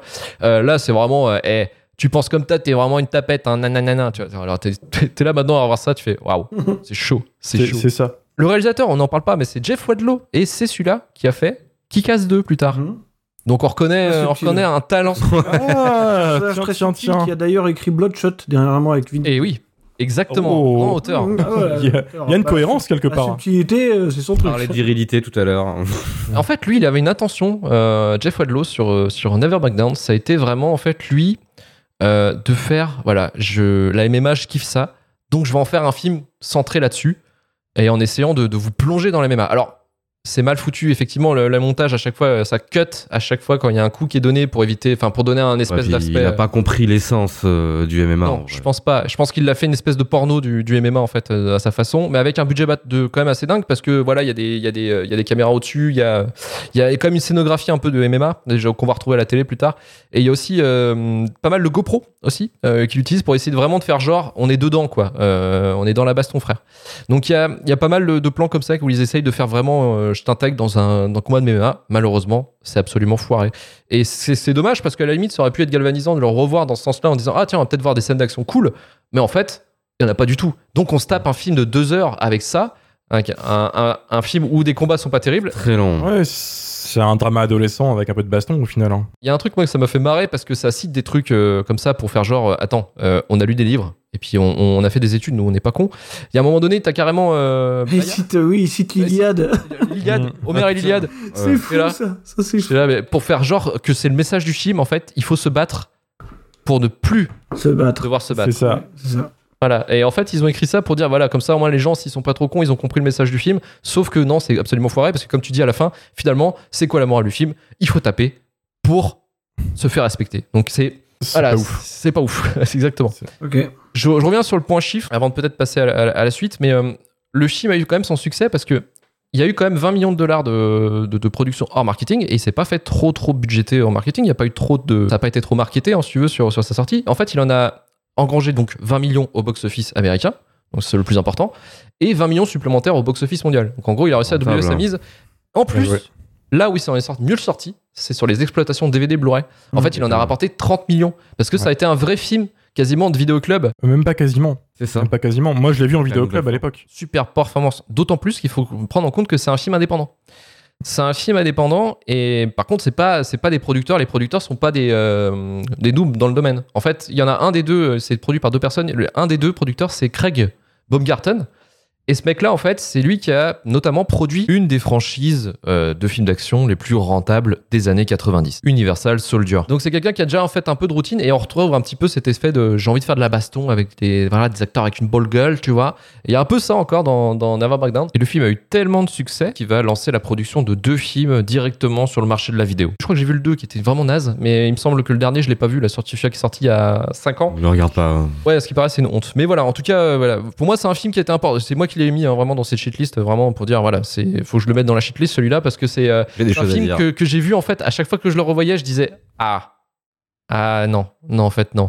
Et, et là c'était le dernier visionnage, c'était celui-là de trop je pense parce que il m'a fait griller, il m'a fait griller. Et moi je m'avance, hein, je dis c'est le pire de la shitlist. Pourquoi? Parce que euh, c'est un cynisme de production totale. C'est vraiment un film produit pour Mm. une cible, sans erreurs qui font, qui font marrer, sans idée à la con, euh, qu'on pourrait trouver dans Samurai ou peut-être dans The One. Euh, voilà, sans, sans faute de mauvais goût, en fait, euh, pur, dans le sens où voilà, euh, tu peux te marrer et tu peux te dire, putain, il y a quand même ça dans ce film, c'est quand, même- c'est quand même assez ouf, tu peux te marrer. Là, non, c'est pas drôle, c'est euh, c'est 1h40 de. de, de seriousness et, euh, et de musique, euh, voilà, euh, The Brevery, quoi. Super, cool, merci les gars. Mais voilà, j'ai établi vraiment ce que, ce que je voulais dire. Marvin, peut-être un, un mot, euh, après ce sera Karim, mais Marvin d'abord pour euh, Never Back Down. Qu'est-ce que t'en as pensé C'était une découverte ou pas Non, non, je l'avais déjà vu il y a un moment, bah, je pense au moment de sa sortie, quoi. Euh, moi, je trouve pas que ça soit cynique du tout, en fait. Euh, je pense que le problème, c'est dans l'autre sens, euh, c'est-à-dire que je trouve ça extrêmement naïf, surtout, en fait. Euh, je pense vraiment que c'est une espèce de fable à la con, tu vois. Bien trop, ambi- enfin, bien trop ambitieux sur certains aspects, mais en même temps qui assume un peu de pas être euh, extrêmement prétentieuse non plus. En fait, il y a un truc par rapport à l'essence du MMA ou je sais pas quoi, le- tout ce que vous disiez tout à l'heure. Il faut pas oublier que le film il sort quand? En 2008, je crois? Ouais, deux minutes. ouais. Euh, et, et il sort à un moment où, euh, pour nous, public européen en tout cas, euh, le MMA était encore vu comme un truc un peu fascinant. Euh, dans le sens, tu Mm. sais, pas hyper accessible. On n'avait pas de grands réseaux comme aujourd'hui qui diffusent les combats à la télé. Euh, on voyait ça par l'intermédiaire de certaines vidéos best-of, c'est hyper spectaculaire. Mmh. C'était vu un peu comme extrême alors. voilà, ou par pas- de jeux vidéo et c'était présenté comme, euh, tu sais, ça s'appelait Ultimate Fighting Championship. On avait l'impression que c'était des mecs qui rentraient dans une cage, qu'il y avait, pas de règles et tout le monde se foutait sur la gueule. mourir, ouais, ouais. Alors que c'est effectivement pas ça du tout. Mais du coup, à l'époque, je pense que je, je pense qu'il fallait rentrer un petit peu dans, dans, dans cette image-là, à l'international, en tout cas pour. euh, Et, et je pense que c'est ça qui a rendu le film un peu fascinant. Tu vois, les gens ils pensaient vraiment que les mecs se foutaient sur la gueule en se tapant sur les parkings, quoi. Euh, alors que non, effectivement, c'est un sport extrêmement, euh, extrêmement stratégique, je pense, et extrêmement réfléchi finalement. Mais euh, moi, je le vois comme une série B, tu vois. Vraiment une espèce de série B. De toute façon, au niveau du budget, c'est ça. hein. C'est Oui. une espèce de grosse série B euh, que je trouve relativement efficace. En tout cas, je préfère mille fois voir ça qu'un truc comme Warrior, par exemple. Tu vois, Warrior qui est un, plus. euh, un film avec Tom Hardy et, euh, Ouais, ouais. et Joel Edgerton qui est au final parle encore une fois de mecs qui se tapent dessus dans un tournoi de MMA mais euh, qui raconte ça sous un emballage hyper pompeux et dramatique et qui, qui, qui est pas vraiment je trouve approprié quoi. Euh, donc en fait je trouve pas ça horrible Never Back Down euh, je trouve pas ça très bien non plus quoi. C'est à dire que le, le film déjà si, si on veut éluder tout de suite l'aspect euh, action euh, combat du film euh, enfin clairement c'est pas très intéressant il y en a pas vraiment. Euh, vous l'avez dit c'est une espèce de photo euh, proto année 2000 quoi euh, début 2010 quasiment c'est à dire que t'as la photographie c'est hyper clinquante. Le Mmh. montage qui est hyper dynamique et hyper fonctionnel. Euh, il y a absolument rien à retenir dedans. T'as quelques ralentis voilà du, du shutter comme tu disais des cuts hyper dynamiques bon voilà c'est hyper impersonnel mais je pense que ça se veut impersonnel. C'est un, produit euh, c'est un produit absolument générique quoi. C'est pas là que le film en fait fait c'est pas le cœur du propos du film je pense vraiment pas. Et c'est là où en fait le film passe parfois de série B je trouve relativement bien ficelé et sans prétention à quelque chose d'un peu trop ambitieux pour ce qu'il veut raconter. C'est-à-dire que, en fait, c'est une espèce de, de, de temps en temps, ça se prend pour une espèce de grande fable sociale, tu vois. Euh, parce que t'as ce vieux mantra à la con, euh, ne jamais reculer, toujours avancer, tu vois. En fait, c'est la, la grande portée métaphorique du film, c'est ce que tu fais sur, le, sur le ring. En fait, tu dois le faire dans la vie. Parce qu'au final, c'est quoi? C'est la lutte des classes, quoi. Tu vois, c'est le mec qui sort d'une famille théoriquement un peu pourri, avec sa mère euh, qui parle de dons cassés et qui a pas pu euh, payer sa mutuelle, euh, qui va se friter, c'est ça, hein, qui va se friter contre un gros riche, euh, voilà, au père absent qui passe sa vie à juste lui filer de la thune et à lui dire de Aidé par un coach qui dort dans son. aidé par un le, le Pat Morita afro-américain euh, qui est donc Jimon Unsu voilà qui, qui fait que taper dans les sacs de sable euh, pendant tout le film quoi et voilà le film est peut-être trop ambitieux à ce moment-là au point d'en venir à citer l'Iliade et ce genre de trucs où là vraiment pour le coup je sais pas trop ce qui lui aurait passé par la tête au moment d'écrire Mais non, c'est pour se donner un peu de consistance, tu vois, vite fait quoi. Ouais, non, mais après, tu sais, c'est des, des, en fait, c'est un, un assemblage de poncifs, ce film, euh, avec des, des clichetons dans tous les sens, quoi. Bien C'est sûr. tu un vois, beau McDo. Hein. T'as le type euh, qui a des problèmes de viol. Et qui est d'ailleurs pas, je trouve, euh, forcément un personnage référentiel pour les gens qui, qui sont maltraités, parce que c'est un type qui, à la base, arrive à déjà des problèmes de violence et a déjà tendance, lui, à battre les autres, tu vois. C'est un mec qui peut plus jouer au foot américain parce qu'il est trop violent et qu'il faut une branlée à tout le monde. En fait, le seul problème de cette morale-là, c'est qu'il y a juste un type qui est un peu plus fort que lui et qui va lui mettre une branlée à son tour. Et ça va être ça, sa motivation. Euh, c'est de devenir plus fort que le mec qui était plus fort, quoi. Ce qui, qui parfois peut poser des problèmes, effectivement, au, au sens moral. Mais et je pense justement que le film se prend les pieds là-dedans, quoi. En fait, en essayant, en essayant d'être une espèce de petite fable sociale sous couvert de film d'action, et qu'au final, il sait plus vraiment ce qu'il raconte, quoi. Après, je le trouve assez efficace, et je trouve que dans sa catégorie, c'est-à-dire celle d'une ouais, une série B++, ça va. Euh, et le seul problème, enfin le, le problème majeur en fait, c'est peut-être d'avoir été un précurseur dans l'espèce de grande MMOsploitation qu'on a depuis. Euh, Enfin, qu'on a eu, hein. elle a un peu disparu maintenant, quoi, du coup, parce que Heureusement, ouais. le sport est tellement devenu populaire. Maintenant, t'as des mecs comme John Jones ou Conor McGregor qui génèrent des millions de dollars. Et je veux dire, c'est des athlètes comme les autres, tu vois. C'est plus, c'est plus des mecs qui font du sport extrême du tout, quoi. Mais, mais à l'époque, ça l'était. Et donc, derrière, t'as eu toute cette vague de films, tu sais, où les mecs se battaient en prison ou, euh, ou dans des goulags, des fois. Ah oui, The Raid, ouais, je connais. ouais. non, arrête un peu. Et, et qui a, qui a généré, bah, t'as les suites de Never Back Down, t'as tous les films, euh, tu sais, Bones. Undisputed aussi. Et euh, Undisputed. Alors ça, c'est pareil. T'as as toute cette vague de films de Scott Atkins. Ouais. Je comprends pas la hype que ça génère. Enfin, je veux dire, en termes de combat, le type est peut-être fort, c'est peut-être un bon cascadeur, mais en termes de combat filmé, c'est vraiment le niveau zéro, quoi. Enfin, c'est, en fait, c'est Never Back Down, c'est Scott Atkins, c'est la même chose, hein, faut, pas, faut pas déconner, quoi. C'est- C'est-à-dire que c'est surcuté, t'as pas un coup qui porte, t'as pas réellement de vrai cascadeur, je pense. Et en plus de ça, le MMA, il faut pas oublier un truc, c'est que c'est pas un sport cinématographique du tout. Non. C'est-à-dire que cette manière de le représenter, qui est un peu abusive, euh, il n'empêche que même là, tu sens que ça se prête pas du tout au médium, quoi. C'est pas du tout cinégénique. T'as des mecs qui passent des fois 5 minutes au sol à essayer de se faire des clés en se mettant des petits coups dans les côtes. Euh, tu peux pas filmer ça, c'est hyper compliqué. Donc, euh, non, mais voilà, tu vois, donc, à, moins, à que tu le, tu le réduises à un simple sport de pied-point, je pense que déjà, c'est un premier gros. Ouais, ils essaient de le dynamiter un petit peu. T'as un moment donné, il il y a un espèce de euh, Mortal Kombat X-Ray, là, quand à un moment donné, il met un coup et t'as l'autre, Ouais, qu'il y a une côte qui est pétée. un peu surréaliste, tu vois, où t'as des trucs un peu marrants, genre le type qui fait de la capoeira, qui fait le malin avec le public et qui puis se prend un espèce de Superman punch là et qui tombe direct, tu vois. T'as des trucs un peu ludiques comme ça. Mais honnêtement, moi sur les trois films du soir, je pense que c'est il est largement au-dessus des autres. Hein. Il y a même pas de il y a même pas de débat quoi, dans le sens où c'est une série B à la con, niaise. Moi je le trouve pas cynique pour le coup, je trouve ça en sachant qu'en plus c'est Jeff Wadlow, euh, on sait que c'est pas le roi de la subtilité et je pense vraiment qu'il y a un vrai propos derrière, c'est peut-être le problème. Mais euh, voilà, moi je trouve ça niais, mais ça reste une série B acceptable. Et puis, euh, tu sais, c'est un peu le Fast and Furious ou Too Fast Too Furious euh, du film de MMA en fait. hein. C'est un truc d'époque quoi. Faut le voir comme ça, je pense. Ça m'a vraiment fait penser à ça. Et donc non, ça va. C'était, c'était pas, c'était pas horrible. Après, euh, peut-être que je suis dans un mood bizarre à cause des deux autres films que j'ai vus, mais, mais, euh, mais c'était pas, c'était pas vraiment, c'était vraiment pas détestable. Ça va, ça va. Je m'en suis pas trop mal sorti. Et Karim, pour finir, quelques mots sur, sur Never Back Down. Euh, bah en fait, euh, ce qui m'emmerde avec le fait de parler de ce film ce soir, euh, c'est que apparemment je vais décevoir plein moi qui trouvent ce film formidable. Non, alors, par contre, t'as des amis qui le trouvent formidable et qui ont plus de 15 ans, il faut se poser des questions. bah justement, en fait, je, je pense qu'ils sont du même segment de Luc en fait. Tu vois, je veux dire, c'est euh, c'est des gens qui l'ont vu à 15 ans, qui l'ont pas revu depuis. Ça a été l'expérience en tout cas la plus chiante à euh, Never Back Ah Down. ouais. Euh, parce que je l'ai trouvé long et chiant et surtout encore une fois ça fait trop de fois dans ce film dans cette émission qu'on parle de, de fusion de style qui devrait pas se faire et le film d'adolescent qui règle ses problèmes de sport ou de danse euh, ce que tu n'y as remplacé par la MMA au milieu ah putain ça marche pas mais alors pas du tout et donc moi en fait le film il m'accroche tellement pas déjà sur le concept, sur le visuel, sur les bagarres, mais surtout c'est que pour moi il a juste euh, aucun sens. Et puis j'ai vu beaucoup trop de films comme ça avec des mecs qui dansent, des mecs qui font du foot et ainsi de suite. Mmh. Donc ensuite le truc c'est que ce film moi en 2008 euh, bah, j'ai pas l'âge de le regarder, je le regarde pas en 2008 quand il sort. Donc moi j'ai aucun euh, recueil nostalgique ni quoi que ce soit, c'est juste pour moi effectivement une série B mais qui pour moi vraiment elle est en train d'essayer de gratter juste euh, les grilles de lecture des gamins de 15 ans. Mais c'est une série B qui se voit trop grande par moment, c'est le problème, je pense. Alors après là je suis d'accord, moi j'avais déjà décroché large, largement avant, Euh, je veux dire c'est... En fait je suis arrivé à un stade où tout m'offensait, mais rien que le fait que tout, le- les, act... les acteurs encore ça va, Euh, mais genre euh, le, la meuf, t'as toujours une meuf dans ces trucs-là qui sert de, on va dire, d'attrait. Mais là, c'est vrai. Quoi. Ouais, non, mais là, elle est vraie quand- c'est vraiment le sexe intéressant en plus de, du mec parce que c'est, elle est chaudière, tout le film. Il y a un truc vraiment qui m'a gêné. Je veux dire, tu veux raconter une histoire de bonhomme qui se fout sur la gueule parce que c'est des jeunes pleins de testostérone. Ok, t'étais vraiment obligé de te la jouer euh, American Pie plus plus plus plus avec des meufs à poil, machin. C'est vraiment du racolage euh, un peu malsain, tu vois. Et vu que le film a pas de qualité, euh, pour moi en plus, j'avais espoir en revoyant de, que les scènes de combat étaient moyennement faites en me disant bon ok, j'oublie le reste et je vais me focus sur les scènes de combat.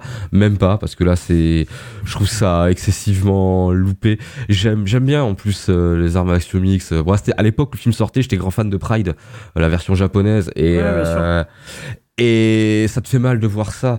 Euh, ça te fait mal de voir ça parce que c'est le côté édulcoré, j'arrive encore à le comprendre parce que bon, faut pas déconner, on connaît le public, euh, ça me va. Mais même au-delà de ça, il y a un côté vraiment fantasmé, même dans les certains animés, ils le font pas quoi. Et puis franchement, si tu veux regarder un truc de bagarre, il y a tellement d'autres trucs à regarder, qu'est-ce que tu vas te faire chier avec ça quoi. Après, effectivement, hein, c'est c'est moins mal fait que ce qu'on a vu le reste pour ce soir. C'est c'est moins random, c'est plus quali. Tu sens que je sais pas, je peux pas peut-être pas parler y a- il y a, mais il y a des, gens. pros, quoi, derrière, quoi. Voilà, tu vois, je veux dire, ça se tient, le rythme, machin. Même moi, hein, la bande son, c'est forcément, elle marche un peu sur moi aussi. Euh, voilà, j'ai mes plaisirs coupables euh, des séries des années 2000, ça me les rappelle. Donc il y a une petite vibe et surtout ce film, je comprends pourquoi plein de gens l'aiment en fait. C'est c'est ce qui sauve ce film en fait. C'est même si moi je trouve ça effroyablement naze, j'arrive à comprendre les gens qui me disent ouais mais dans le fond, si tu poses le cerveau, c'était pas si mal. Ok, c'est bon, ça va, tu vas le dire. Et donc ça, ça fait ça fait euh, ça fait rien d'extraordinairement complexe en termes de mise en scène, tu vois. C'est ça. c'est hyper impersonnel, mais ça le fait quoi. Ah mais c'est du sandwich Donna, je veux dire, tu peux en manger toute la semaine quand t'es au bureau, ouais, ça passe, et t'es content quand tu te le fais toi-même ton sandwich à la maison, mais ça, ça passe. Pas grand chose de plus à dire, hein. Euh, tous les gens qui aiment Never Back calmez-vous, hein, je comprends, euh, y a pas de honte à avoir, tout va bien. Deux choses, Euh, la première c'est que j'ai vraiment eu cette situation des potes à moi qui ont vu, euh, tu sais, les stories sur les réseaux et qui m'ont dit, mais mec, euh, arrête, euh, c'est pas de la merde. Ouais, oui, je prévois à chaque fois, oui, effectivement, euh, sur les stories, ouais, je dis, voilà, il y a- il y, a ce film-là qui est dans la shitlist qu'on va enregistrer. Et deuxième truc, pourquoi j'aime pas ce film vraiment, mais là c'est plus perso, en faisant vite fait des recherches, l'acteur principal, donc je refuse de retenir son nom, j'ai appris qu'il avait fait... Voilà, bah Sean Faris a fait un autre film, donc un autre film de bagarre, qui est une adaptation de jeu vidéo. Donc à cause de ça, j'ai appris qu'il y avait une adaptation de The King of Fighter. hein, qui a été Ah oui. en- Terrible, terrible. Ouais, et en plus, alors j'ai pas vu, je n'irai pas la regarder. Et en plus, quand j'ai vu que c'est lui qui avait été pris pour jouer Ryo Kusanagi, deuxième brain fart de la journée. Je veux dire. Et bah écoutez, King of Fighters, ça sera bientôt dans shitlist. Ah, je te déteste. Allez, c'est fini pour Never Back Down. En tout cas, euh, un film peut-être série B honnête pour euh, Marvin, mais euh, total euh, film très euh, très très long, chiant et boué de poncif pour les autres. Et on va pouvoir finir peut-être avec euh, la pièce maîtresse pour notre euh, auteur euh, attitré, Marvin Montes, qui, je rappelle, a fait un livre Hong Kong Action. Et là, on, on plonge presque dedans parce qu'on va parler de The One. Le jury populaire vous déclare coupable des 123 chefs d'accusation pour meurtre avec préméditation et des 123 chefs d'accusation pour voyage interdit dans des univers parallèles. Ce que je suis devenu maintenant n'a encore jamais existé. Pour tous ces crimes, vous êtes condamné à la prison à vie, sans possibilité de retour. Vous êtes prêts Et vous? Bouge pas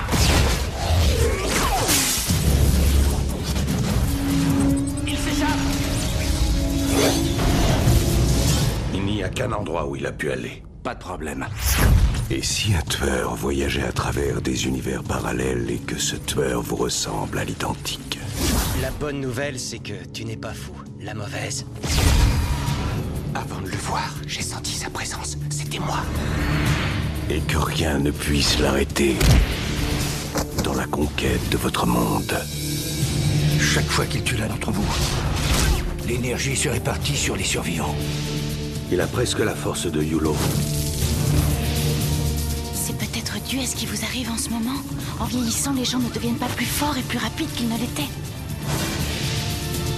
Si jamais on le tuait, c'est tout l'univers qui pourrait disparaître. Il faut que je le fasse. Encore une fois. C'est la seule façon de l'arrêter. À ma manière.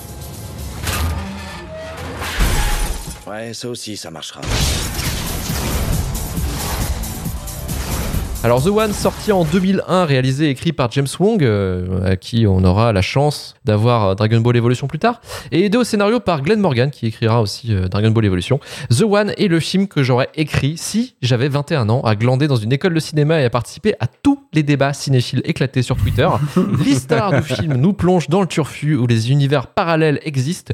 Yulo, interprété par la star chinoise Jet Li, un agent de la multiverse, a comme ambition d'éliminer chacun de ses doubles sur les différents univers afin de récolter leur puissance et ainsi devenir The One.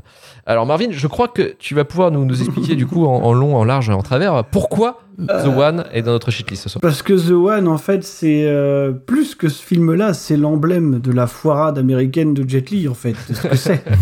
C'est-à-dire que Jet Li, c'est un type, faut le savoir, parce que il faudrait peut-être s'adresser à des gens qui, enfin, il y a beaucoup de gens, je pense, hein, dans, mon entourage en tout cas, qui connaissent Jet Li uniquement par, euh, par son segment d'action hero américain ou un peu de faire-valoir asiatique qu'il a eu au début. quoi. Euh, alors que Jet Li, c'est autre chose. C'est un vrai prodige euh, des, arts martiaux, hein, d'ailleurs. Hein, c'est c'est un acteur chinois assez complet. Pour le coup, c'est un vrai chinois. Il est né à Pékin. Le problème, c'est que Jet Li, quand il est arrivé aux États-Unis, il s'est passé un truc. Alors, je sais pas si l'idée vient de lui ou de quelqu'un d'autre, mais c'est qu'il a tenté vraiment de, de placer son jeu au premier plan. Dire que enfin disons que les scènes de combat dans ces films américains servent d'excuse à, à, à, le faire jouer, tu vois.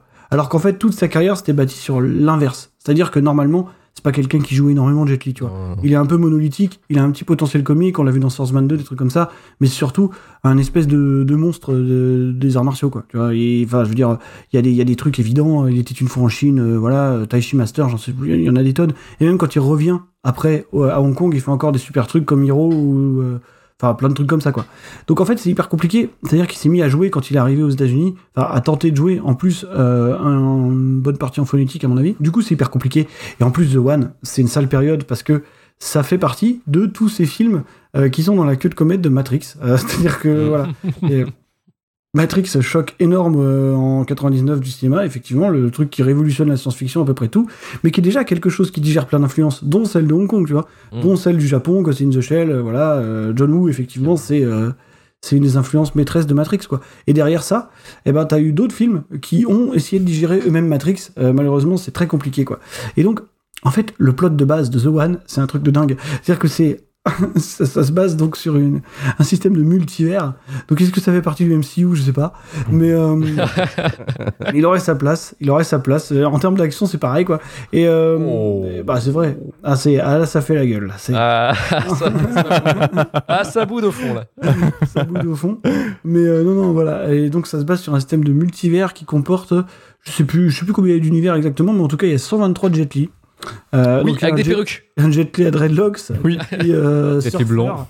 Euh, et t'as l'univers licorne, euh, l'univers canopé. Enfin, c'est l'univers Anubis, tout ça. Il y, y, a un lore de dingue. euh, et en fait, tout ça, c'est juste une excuse pour euh, nous présenter un espèce de combat euh, au début à distance, puis rapproché entre un espèce de good Jet Li et de evil Jet Li. Euh, donc voilà, t'as as le Jet Li qui tente de tuer tous les autres Jet Li de tous les de tout le multivers.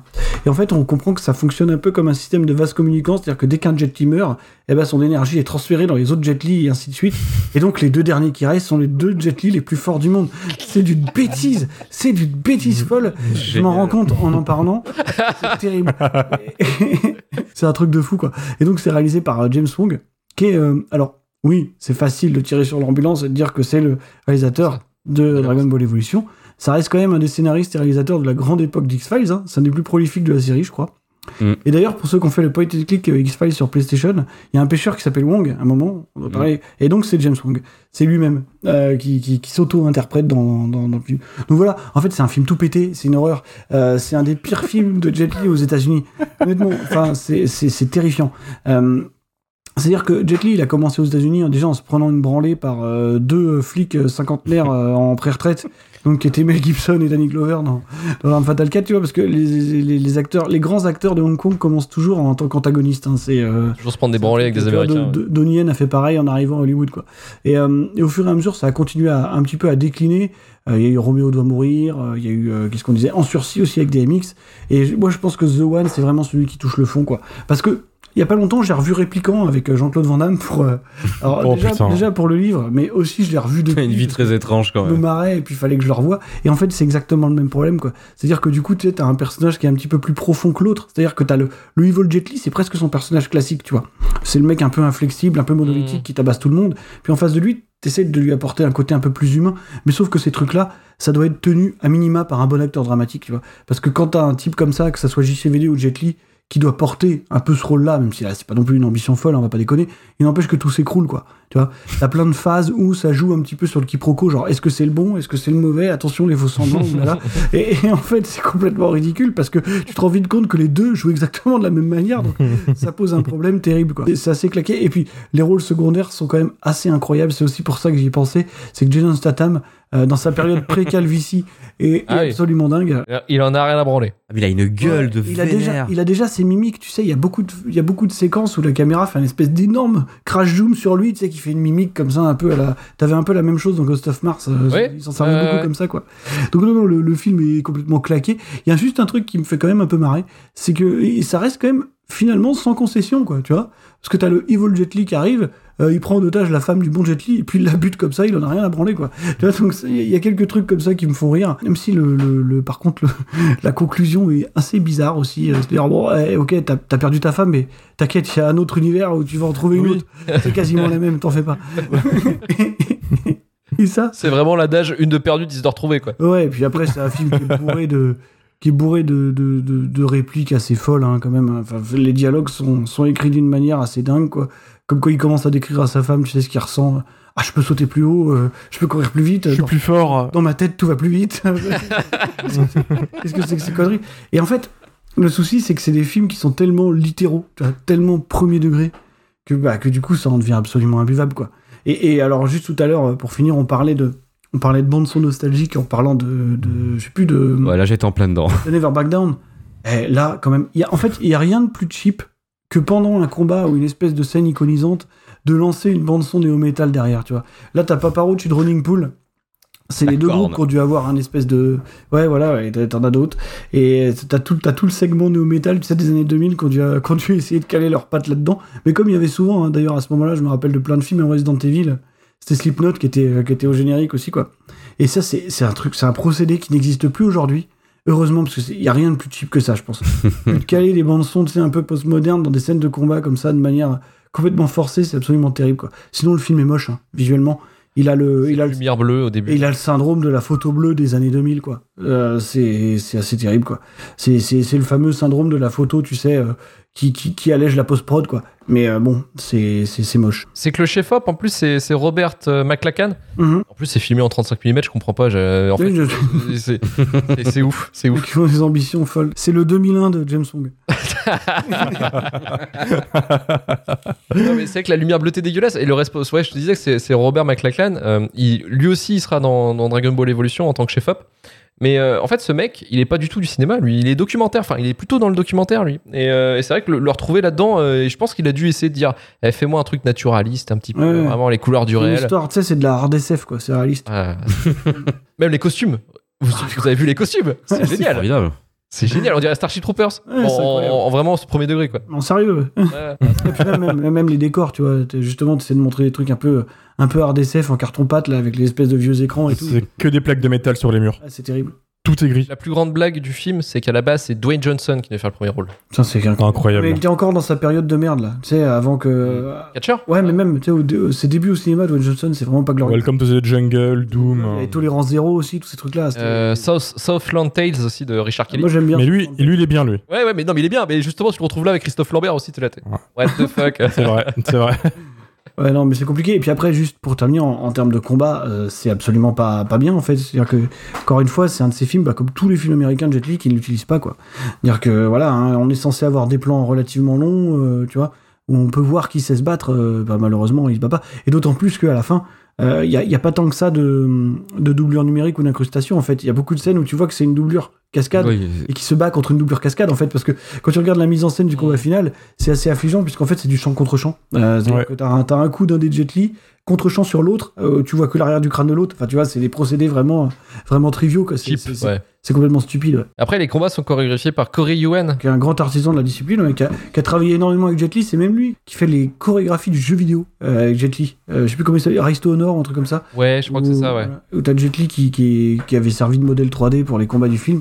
Et soi-disant, ses mouvements étaient aussi chorégraphiés par Corey Yoon, quoi.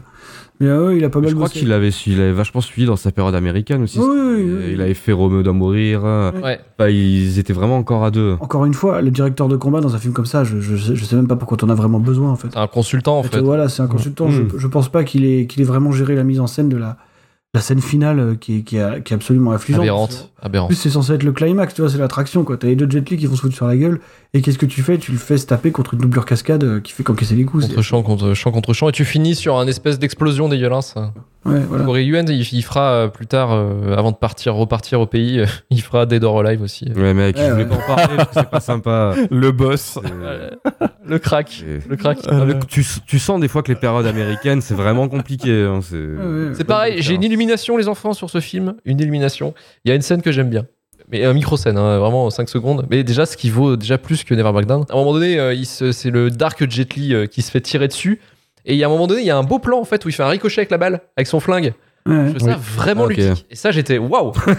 Le truc, c'est qu'il cite en plus Matrix, mais de manière aberrante, quoi. Tu vois, dans les, dans les premiers instants du film, avec euh, forcément le bullet time. La euh, baston, euh, vois, baston dans le parking. le bullet time, le- le- D'ailleurs, on sait pas pourquoi il arrive à faire léviter les mecs en ralenti. Parce que, en fait, non, c'est un effet de style. C'est pour dire qu'il est tellement fort. Ouais, En fait, ça. il est rapide aussi. C'est ça en fait. Ah, mais c'était super mal fait. Il court à 80 km/h sur les relevés de la police. Ah, c'est Euh, oui, oui, c'est ça. Oui, avec le flic, euh, le flic qui gueule. Il court à 80 km/h. Et du coup, on peut pas le rattraper, quoi. Ouais, c'est des voitures électriques qu'on a, on peut pas trop quoi. Non, mais c'est ça qui est assez ouf, c'est qu'il y a une course poursuite où, où Jet Li est à pied, il court. Enfin, c'est le Dark Jet Li du coup qui court à 80-90 km/h en ville. Donc du coup, effectivement, les flics ont du mal à le poursuivre, mais on ne sait pas pourquoi, parce que finalement, euh, tu peux très bien rouler au-dessus de 90. quasi. T'accélères. Il arrive à les mindfuck euh, sur une ligne droite. Sans rien faire, juste à essayer de monter sur un poteau et voilà, il a tué. euh, Ah, mais cette scène n'a n'a aucun sens. C'est dans cet univers où, où Al Gore est président. Effectivement. Oui. Parce que Ah non, c'est- non, que- c'est dans l'univers où, où George Bush. Il y a le début où effectivement il arrive dans un univers où c'est Al Gore qui est le président des États-Unis et il revient Ouais. dans un Après, univers où. il C'est comme ça qu'on différencie les univers. Notre monde à nous, c'est George Bush, quoi. Qui fait un truc qu'il ne ferait pas, parce que je crois que genre il euh, déclare. euh, Il parle de sécurité sociale. Ouais, je crois qu'il Ouais. de la sécu, tu vois. C'est pas notre univers en fait finalement. Non, Mm. c'est un autre. Ouais, effectivement. Petite fun fact, qui a anecdote TikTok. Euh, L'IRM que vous voyez, la scène de l'IRM où euh, Jet Li, euh, le goût de Jet Li doit faire une séance de- d'IRM. En Ouais. fait, les IRM ne font pas ce son-là. Voilà. Non, Ça, bah non c'est pour que vous. le son. Et d'ailleurs, pour Allez. un système euh, sonore, c'était très violent. Euh, C'est-à-dire que le film est absolument pas spatialisé. Et pendant la scène de l'IRM, je sais pas pourquoi, d'un coup, il sollicite toutes les enceintes. Ça vient de partout. C'est complètement fou. Et quand tu regardes voisin, il t'a dit, il fait des travaux cet enfoiré la scène de l'IRM, t'en prends plein la gueule, tu sais pas. Donc, voilà. Un Dolby, un Dolby Atmos, s'il vous plaît, pour la Ah scène ouais. de l'IRM. Je pense que si vous le regardez en 5 points, la scène de l'IRM, c'est assez fou, ouais. Expérience Ça un bouge peu pas, hein, il se passe rien. hein. C'est juste. Ouais. C'est l'IMAX avant l'heure. Merci en tout cas Marvin pour, pour Bah, euh, ces rien, avis c'était c'était un plaisir. éclairés sur The One. On va pouvoir euh, continuer tout de suite avec euh, Karim. Qu'est-ce qu'on a pensé de The One? Euh, The One pour moi par contre c'est bah, c'est mon Never Back Down un peu dans la Ah, sélection en fait. C'est euh, Aïe, aïe, aïe, aïe, aïe. voilà. Souvenir. C'est moi j'ai ouais alors pas que des bons Euh, alors pour tout à fait honnête euh, pour moi lui j'arrive à le prendre comme un euh, comme un nanar nostalgique en vrai tu vois c'est un mauvais film mais euh, il me fait beaucoup sourire euh, après c'est un film que je remercie quelque part parce que moi j'ai connu Jet Li vraiment dans sa vague d'exploitation américaine avec ça et euh, l'arme fatale 4 Ouais. puis aussi un peu avec son exploitation française avec euh, des Danny the Dog. Danny the Dog. Danny the Dog, voilà. Oh, Et- merde. et la, la curiosité m'a fait connaître ce qu'il a fait avant et après, donc quelque part, merci. Mais euh, ce que j'adore avec ce film, en fait, c'est que si tu allumes ton cerveau deux secondes au moment où tu allumes le film, tu comprends que ça peut pas marcher déjà dans le concept. Je veux dire, c'est déjà, genre, tu sais que c'est un film où t'as qu'un seul artiste martial et t'es assez con pour le faire se battre contre lui-même. Tu t'es niqué la moitié de ce que tu devais faire. Je veux dire, tout l'intérêt, même dans sa période américaine, Jet Li fait lui taper des gens. Je veux dire, euh, plus ou moins crédible, on s'en fout, mais je veux dire, déjà à partir de là, tu sais que ça peut pas être bien parce que tu sais que tu vas passer une heure à attendre qu'ils se foutent sur la gueule, qu'ils vont essayer de faire un truc qui sera forcément soit numérique. Bon, heureusement non, mais bon, euh, c'est Cheap. Ouais, c'est cheap et puis ça fait vraiment genre tous les Chinois se ressemblent quoi. Non, ça va mec, euh, tranquille, tu veux dire, c'est- on les voit vraiment les doublures, tu vois, qui sont, euh, je pense parfois euh, très bien, hein, c'est pas un souci. Et le film en plus, bah il est, je trouve déjà qu'il fait film des années 90 et pas film des années 2000 parce qu'il est vraiment cheap. Enfin, c'est même là au-delà de la hard SF quoi, je veux dire, c'est Nintendo Lab, hein, c'est avec euh, de la bombe chromée. Euh, puis il y a tout, moi je me reviens toujours pas du téléphone transporteur euh, des agents. Ah oui, euh, il y a ça aussi, ce divers, là. prop, c'est dégueulasse. C'est c'est formidable. quoi. Le gun avec un petit laser bleu en dessous, genre. euh, Ah, Avec la, LED, avec, euh. ouais, la lock. ouais. Euh, Jason Statham aussi, moi je suis désolé, je trouve vraiment qu'il il pourrait être, euh, ah, tu pourrais le trouver dans une BD de fluide glacial. Il a une tronche quand il est jeune. euh, je sais pas, je te jure, c'est une caricature. Il est mortel en bourrin, qu'il en peut plus. le flic black, enfin tout est parfait. C'est et en fait bah, après il y, a rien qui va parce que les scènes en plus n'ont pas de sens. Voilà, j'ai pas réussi à rentrer dans le film là tout à l'heure, enfin quand je l'ai revu. La première scène de course poursuite, j'ai vraiment pendant 5 minutes je te dis tourne. Je sais pas, fais un truc. Vraiment, T'as pas de voiture, tu peux aller où tu veux, tourne. t'as clairement l'avantage. Non, dire, le mec, il va sur la route. Quoi. voilà, je veux dire, je veux dire, c'est Jet Li, fait- t'as des câbles, t'as des Jet Li, il fait du faire du parcours, sauter les trois et genre, bref, voilà. Et le film, c'est ça tout le temps, ce qui se désamorce beaucoup, euh, avec quelques fulgurances, la scène du meurtre de la femme, moi j'étais pas prêt. euh, je Ah non, c'est hyper violent. Ouais, je pensais que ça allait être sopé américain, tu vois, c'est en mode, euh, voilà. Et encore, non. euh, petite pensée à Carla Gugino, encore une fois, euh, Toujours, dans un toujours, shit list. Euh, la dernière fois, Sucker Punch, maintenant The Et, One. et là, et là, elle a trois vrai. rôles quand même. hein. Oui, c'est vrai. elle- Ouais. À un moment donné, elle est en perruque, là, en espèce de femme fatale, là. D'ailleurs, c'est un film qui est terriblement rempli de symboliques sexuelles. C'est flippant. Non, mais franchement, il y a des moments où je me suis posé des questions. Quoi. Genre, t'as Carla Gugino qui arrive, tu sais, et qui se fait contrôler par une espèce de mec qui a une énorme matraque phallique, là, qui passe quand même de haut en bas. C'est assez hallucinant, quoi. Et il y a cette réplique, juste avant que je l'oublie, c'est le moment, tu sais, où Statham est en train d'expliquer un peu le principe du multivers à Jet Li. Où il lui dit, euh, il y a des mondes où euh, t'aurais ta femme, il y a des mondes, euh, en fait, t'en as une autre, et puis il y a des mondes où t'es carrément marié avec un mec. Et c'est là où le mec il commence à dire quoi, non, Euh, non, non. C'est vraiment, hallucinant, quoi.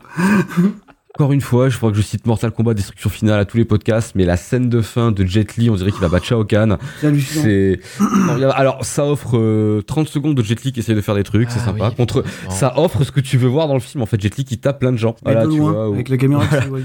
Voilà, et avec ce fond vert qui est, qui est formidable, euh, c'est ce côté euh, métal, carton, chrome, Nintendo Lab toujours, c'est formidable.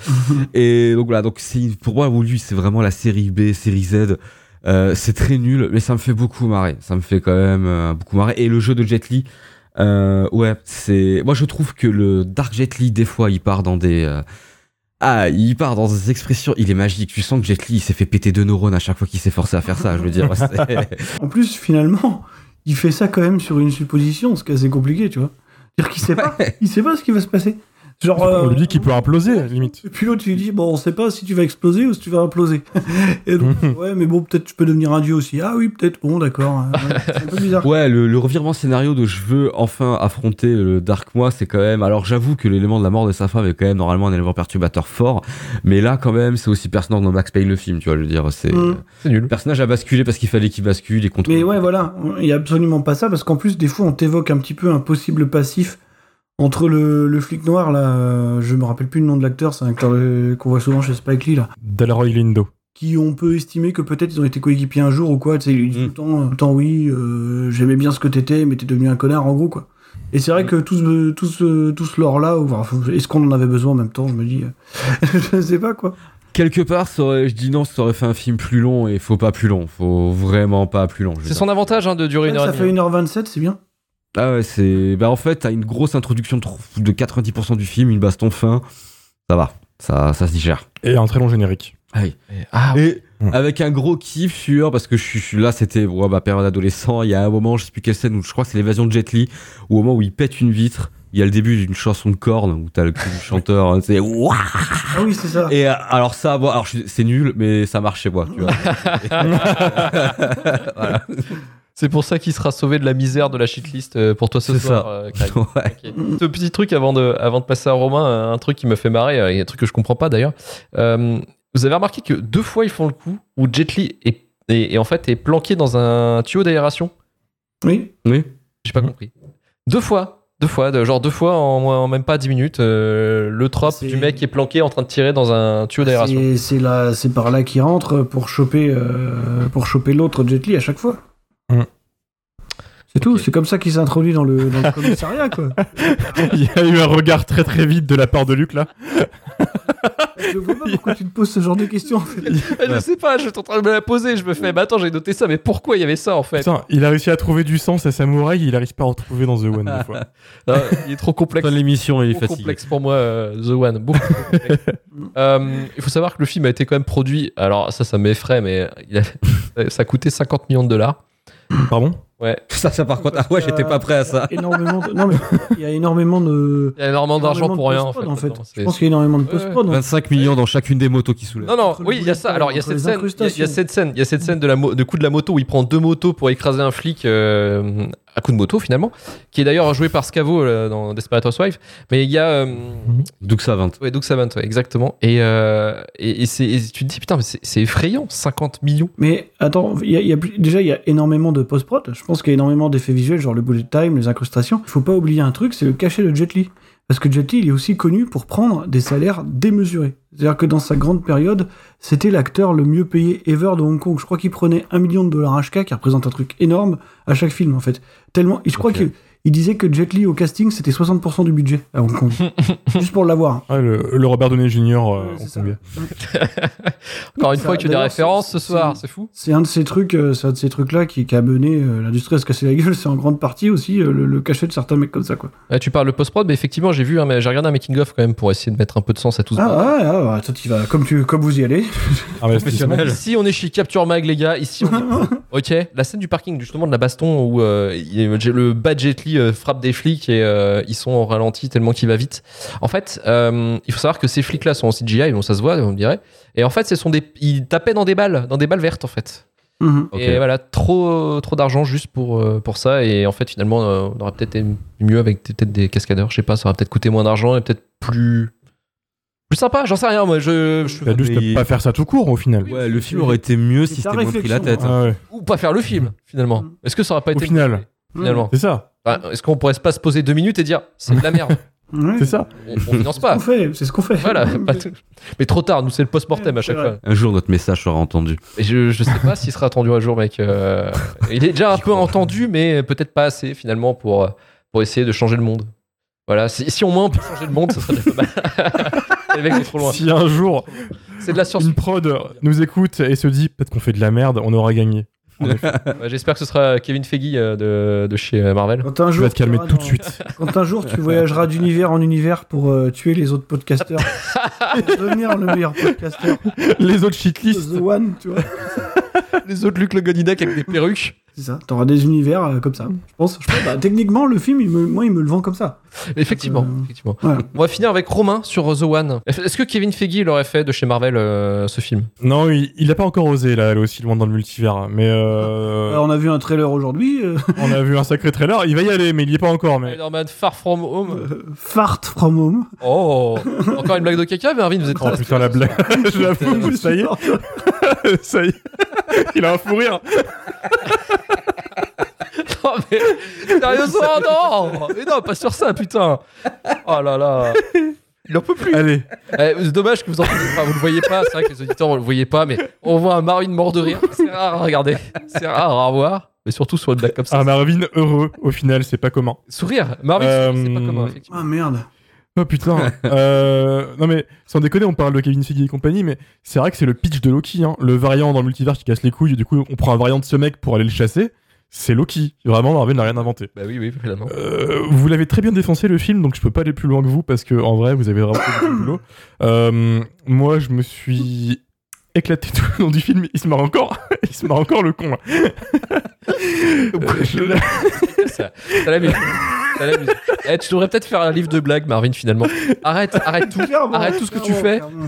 Tout ce que tu fais. Non, non, non. Des blagues de merde. Euh, Oui, oui. Le film est d'un ennui assez profond, mais j'étais réveillé à droite à gauche par la, la soundtrack en fait, qui est qui, qui l'IRM. on en parlait tout à l'heure. Ouais, voilà. Mais moi, j'imaginais vraiment le monteur du film qui fait le montage, qui regarde le réel et qui fait genre niveau musique, tu veux quoi du coup? Et vraiment, le mec, il se retourne et il fait juste genre, t'as déjà joué, t'as déjà joué à Tony Hawk Pro Skater 2.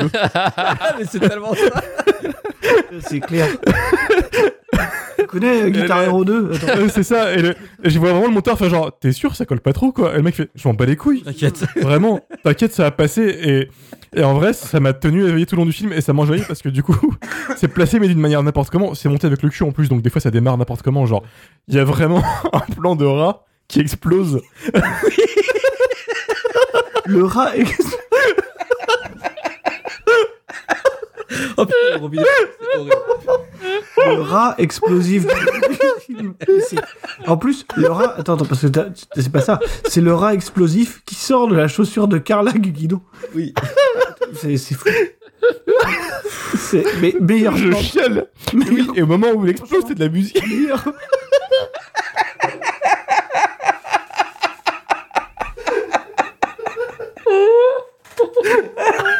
Putain. Arrêtez.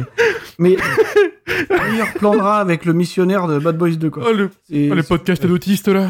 Euh, oui. Ah, il est tard. hein. Bienvenue chez Shitlist. Je crois qu'on craque. On craque là. Il il est 23h46, on n'en peut plus. Tu me parles l'autre, il me parle de rat qui explose à cette heure-là. Je, je- je te dis.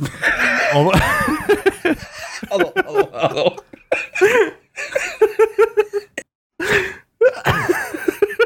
c'est. Voilà.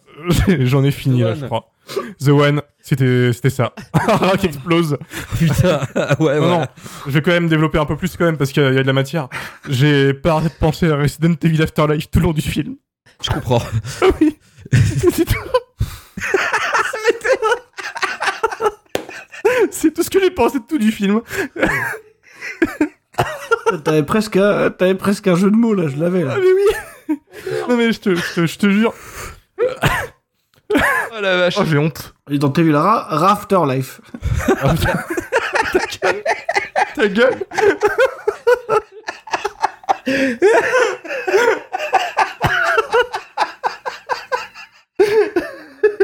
Il est beaucoup trop tard. voilà, c'était The One. Il peut plus quoi dire, il pleure. Mais oui, mais oui. C'est tout ce que j'avais en stock. Tout ce que j'avais en stock, c'est à part le rat qui explose, c'était tout ce que vous avez dit. Du coup, C'est bien. j'ai rien.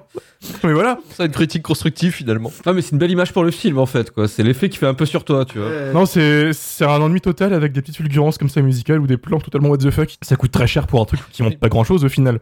Parce que tu me par- on parle de multivers et de l'or de fou, on voit juste une Stargate du pauvre qui désintègre les gens en mode After Effects. Ouais. Euh, On voit que dalle au final. Il crie beaucoup, tu sais, les mecs Oui, souffrent ça. à moitié, mais tu sais, ils souffrent très forcé. Quoi. Ils jouent, le- C'est ils jouent la c'est ça, il y a, il y a trois décors, hein. c'est une rue, euh, une maison et un entrepôt. Tout est gris, tout est bleu, il n'y a pas de couleur, il n'y a rien et c'est même pas décevant, c'est un peu navrant. Ah oui, Donc euh, comme première expérience de Jet Li, je t'avoue, je ouais, suis ça- pas forcément... bases, ouais. Euh, J'espère que ton bouquin vend mieux le truc, hein, euh, Marvin. Hmm. Parce que là, je t'avoue, je suis pas super hypé. mais euh...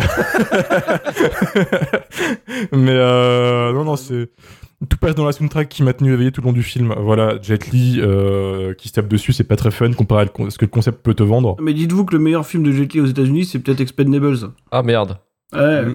Ah, si tu C'est regardes. pas euh, mauvais, hein, Expendables en soi, c'est Oh. pas ouf, mais euh, c'est drôle quoi. Le pire extendable dans Shitlist. bah, si, il y en a trois. À 3. mais, mais, mais voilà, c'est ni fait ni à faire, c'est très très chiant, surtout c'est ça qui moi m'a choqué. C'est qu'il il a beau se passer des choses, il n'y en a pas une seule qui, qui te colle en fait, c'est c'est juste long et chiant.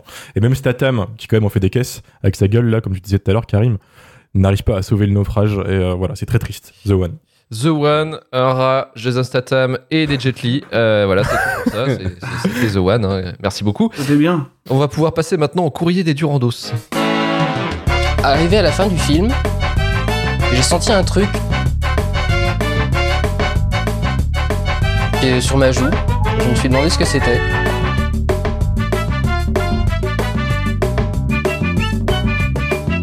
Et je me suis rendu compte que j'étais en train de pleurer d'admiration devant Lucie. Je vais te fumer. Le courrier des Durandos, c'est votre moment, les auditeurs, pour vous exprimer sur, euh, sur euh, un sujet en particulier. Là, donc, on vous a demandé quel était pour vous le pire film de bagarre. Et on commence avec un beau clin d'œil au début de la fin, avec Podcast Histoire d'Asie qui nous dit le tout dernier épisode d'Hélène et les garçons, odieusement censuré par TF1. C'est vrai qu'il y a une sale baston là. ouais, ouais, ouais, une, une espèce de baston. Ouais, ouais. euh, Il y a des il y a roulades. des roulades, ouais. Ouais. Galipettes. Beaucoup de galipettes. Mhm. Euh, Dans le silence. Ouais, c'est- triste. c'est des câlins en fait, les mecs. c'est- horrible. Epithète nous dit le baiser mortel du dragon, en plus d'être une affreuse baissonnerie, des flics incompétents et des putes, ça a l'audace de gâcher le talent de Jet Li. Effectivement, je pense que Marvin sera d'accord. Euh, effectivement. Toute la période américaine euh, gâche le talent de Jet Li. Arthur Froment nous dit Dead or Alive. Je crois qu'on peut le, le placer Mm. très haut dans la liste avec Oui. toujours la jaquette TF1 vidéo qui envoie du rêve. Effectivement, je vous laisse regarder sur le Twitter de Shitlist avec une magnifique jaquette qui fait rêver. Toute jaune pipi, c'est incroyable. Ce qui est bien avec ce film, c'est qu'il est multitâche dans le pire. Tu vois, il est pire adaptation de jeux vidéo. Enfin, il est polyvalent. Catégorie. Polyvalent. Mmh. Ouais, polyvalent dans la merde. Ouais. Si je peux me permettre, nous dit Equilibrium ou comment faire du gun Ah, oui. kata. Alors, euh, Equilibrium, Marvin, c'est nul. Ouais. c'est nul. C'est nul C'est pourquoi un enfer. Ça, bah, franchement, mais vous l'avez pas vu? Si, si, mais Moi, je l'ai vu. explique-nous Si, pourquoi c'est nul. Je l'ai vu. Et je l'ai vu il y a longtemps. c'est- C'est c'est pareil, ça fait partie de ces films post-Matrix en plus, là, je crois. Ouais, ouais, Mais complètement. euh, surtout, surtout Equilibrium, c'est c'est un gros, gros, gros, euh, gros exercice de, de fusillade ratée, en fait. Euh, ça n'a absolument aucun sens. Justement, le fameux gun, je sais plus comment s'appelle le style de combat du film. Il y a un nom, hein, il y, a un- il y a un nom technique, Ouais, ils appellent ça le, le gun fou, communément. mais euh, c'est assez catastrophique. Enfin, en termes de mise en scène, Equilibrium, c'est vraiment, c'est vraiment un enfer, quoi. Je vous invite à le revoir, vous regarderez les fusillades, vous comprendrez, quoi. C'est terrible. Euh, Dans le même genre, il y a Ultraviolette. Ah, Vous avez, euh, Ah, c'était très Très naze. bon souvenir cinéma, ça. Euh, C'est très, très Il est très violent celui-là. incroyable.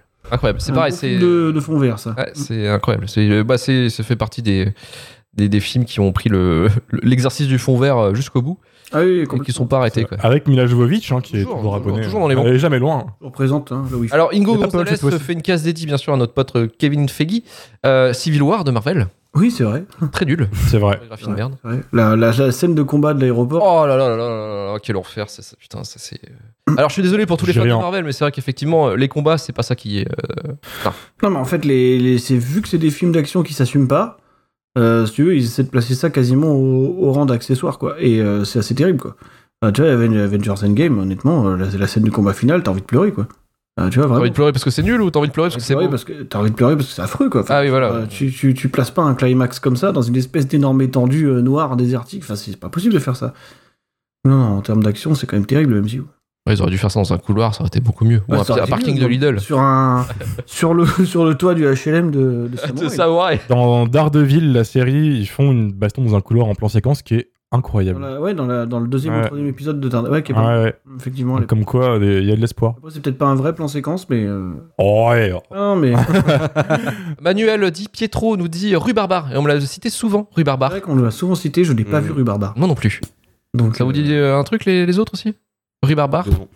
Putain ça ça va être un film qu'on va devoir découvrir sur le tard ça. Je pense que, je pense que oui, ça, ça, ça va mériter son, son visuel. Merci Manuel Pietro de nous donner un peu d'essence sur Shitlist hein, pour continuer à, à faire vivre l'aventure. Nours San nous dit je serais tenté de nommer la filmographie complète de Chuck Norris. Effectivement. Tu cherches la merde, toi. Un peu. euh, Il y en a quand même deux ou trois qui se défendent. Ouais.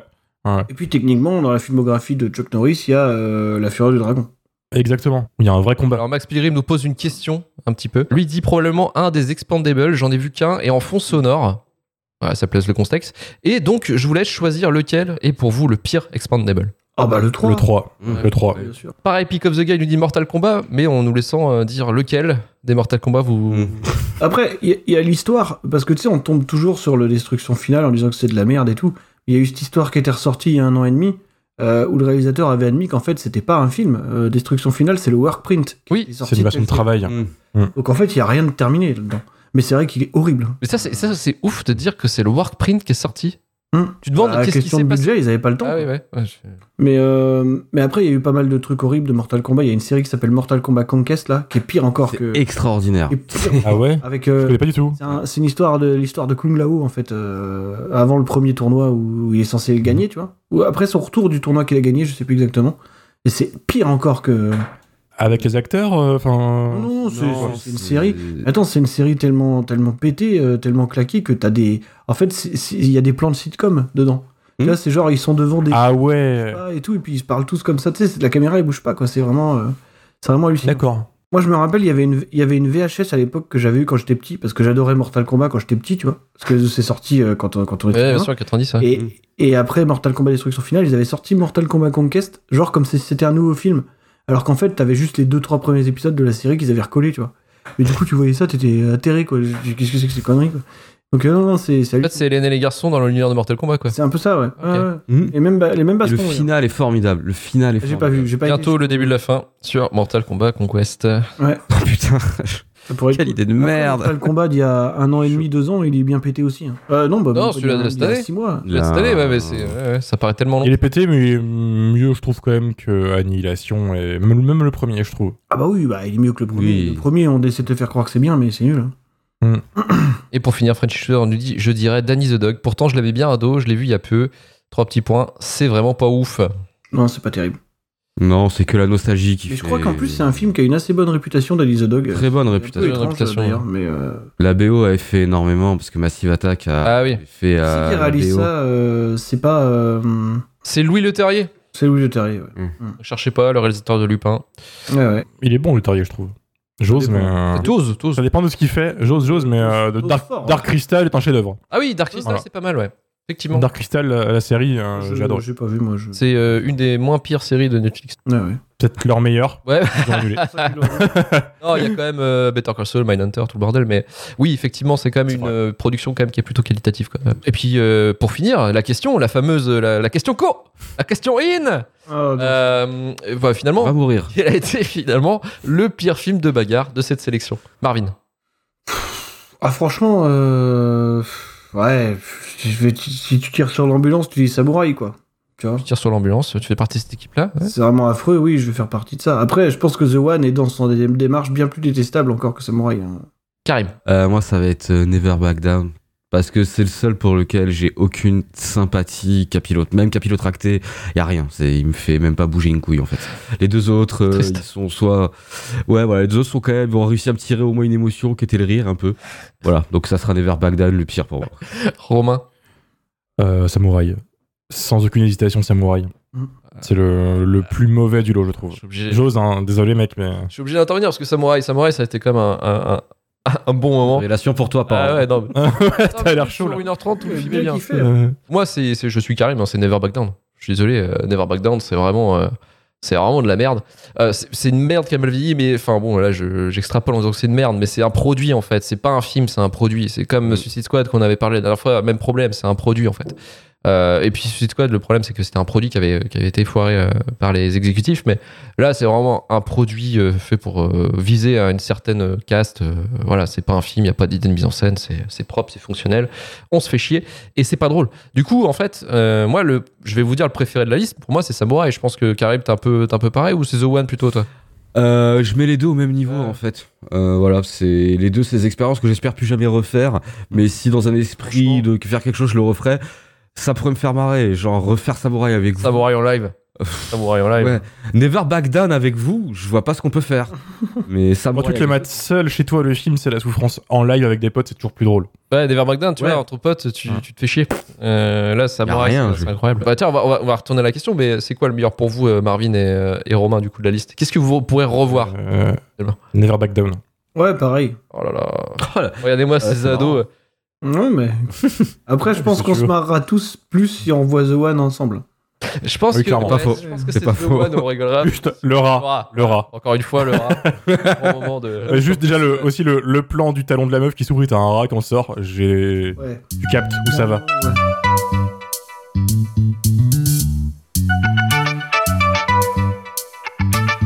Allez, c'est la fin de Shitlist. Euh, alors, avant de, avant de finir l'émission, petit retour sur du côté de Marvin, parce que euh, Ah. tout cet épisode vrai. finalement est vrai, un, fil, putain. un fil blanc que pour introduire euh, une fois de plus ton livre.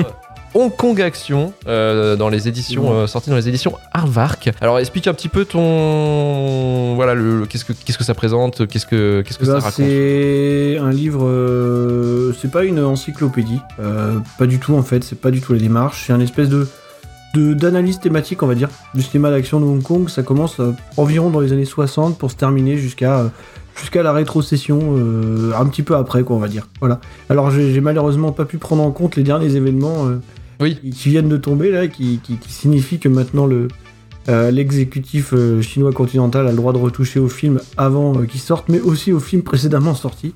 C'est-à-dire qu'en gros, c'est la fin du cinéma, hein, clairement chez eux, quoi. En tout cas, du cinéma non propagandiste, on va dire, même s'il y en a de moins en moins. Donc, voilà, c'est un livre de 200 pages à peu près, c'est pas un très gros livre en plus, donc voilà. Et puis, il y y, a- des invités qui participent, voilà, qui analysent des films, on va dire, qui sont rattachés aux thématiques à chaque fois. Et voilà, quoi. Donc, euh, donc c'est dispo là maintenant, euh, en ligne sur le site de Hardvark, Ouais. sinon en librairie à partir du 14 septembre, si tout, si tout va bien. Après, il y a déjà certaines librairies qui l'ont reçu. Il y en a deux ou trois là. Euh, Vous pouvez le trouver, ouais. j'ai dispo. Ouais. Merci en tout cas encore Marvin Montes du podcast Final Cut et Hcast. Eh bah de rien, je, je sais pas si je dois te remercier là du coup, mais. Euh, je pense que tu peux me dire un gros merci quand même pour Un cette grand merci, sélection. alors. Ok. merci à Karim Berada du podcast Le Début de la Fin. Merci à toi. Et merci Romain, encore une fois, de la chaîne Twitch Ramon Rider. Toujours présent. Une Twitch qui ne marche pas du tout Parce au final. euh, ouais. Parce que j'ai plus de connexion, je ne suis plus Ah, streamer. petite Maintenant, je recommandation par rapport à ton fournisseur d'accès internet Euh, N'allez pas chez, chez Bouygues Télécom. Il faut quand même signifier ce qu'on disait en off au début, c'est qu'à cause de Bouygues Télécom, Romain n'est plus le streamer numéro 1 Fortnite de France malheureusement. Et de, de descendre de billes. Tente un truc, mec. Ouais. Donc envoyez des sous. Ouais. Achetez le sais livre de si Marvin. Un fournisseur internet qui veut t'endorser, euh, bah, contactez-nous. C'est ça. Un, un daddy qui traîne là. Il y a ce qu'il faut. Vous en faites pas. Retrouvez-nous bientôt pour un nouveau numéro pour vous parler du pire du cinéma. Et euh, c'est un numéro encore qui va faire une fois encore plaisir à Marvin parce que un de ses films, d'un de ses réalisateurs préférés est dans cette liste, mais on n'en dit pas plus. shitlistpodcast.gmail.com pour nous proposer des sujets. Rejoignez-nous sur Twitter, Instagram et la chaîne Twitch quand elle fonctionne. Pour retrouver tous les épisodes de Shitlist RVLT du début de la fin. 5 étoiles, bien entendu, sur Apple Podcast, Podcast Addict et euh, toujours avec un petit commentaire. En tout cas, merci pour ceux qui l'ont fait et merci, euh, vous avez été ultra nombreux pour le dernier numéro à nous écouter euh, sur un sujet absolument absolument pas shitlist Ben, enfin c'était le shitlist de quelqu'un mais c'était- assez c'était assez plaisant à faire parce que pour une fois on parlait de bons films. Mais en tout cas merci en tout cas pour le, pour le retour de, de cet épisode. Euh, si ça vous, là, vous a plu c'est super important de partager le podcast à, à tous vos potes à votre meuf à n'importe qui bref qui écoute cette, ce podcast ce jackass ce jackass du cinéma. Euh, et on se dit à bientôt. À dans deux semaines. Ciao. Salut. Ciao.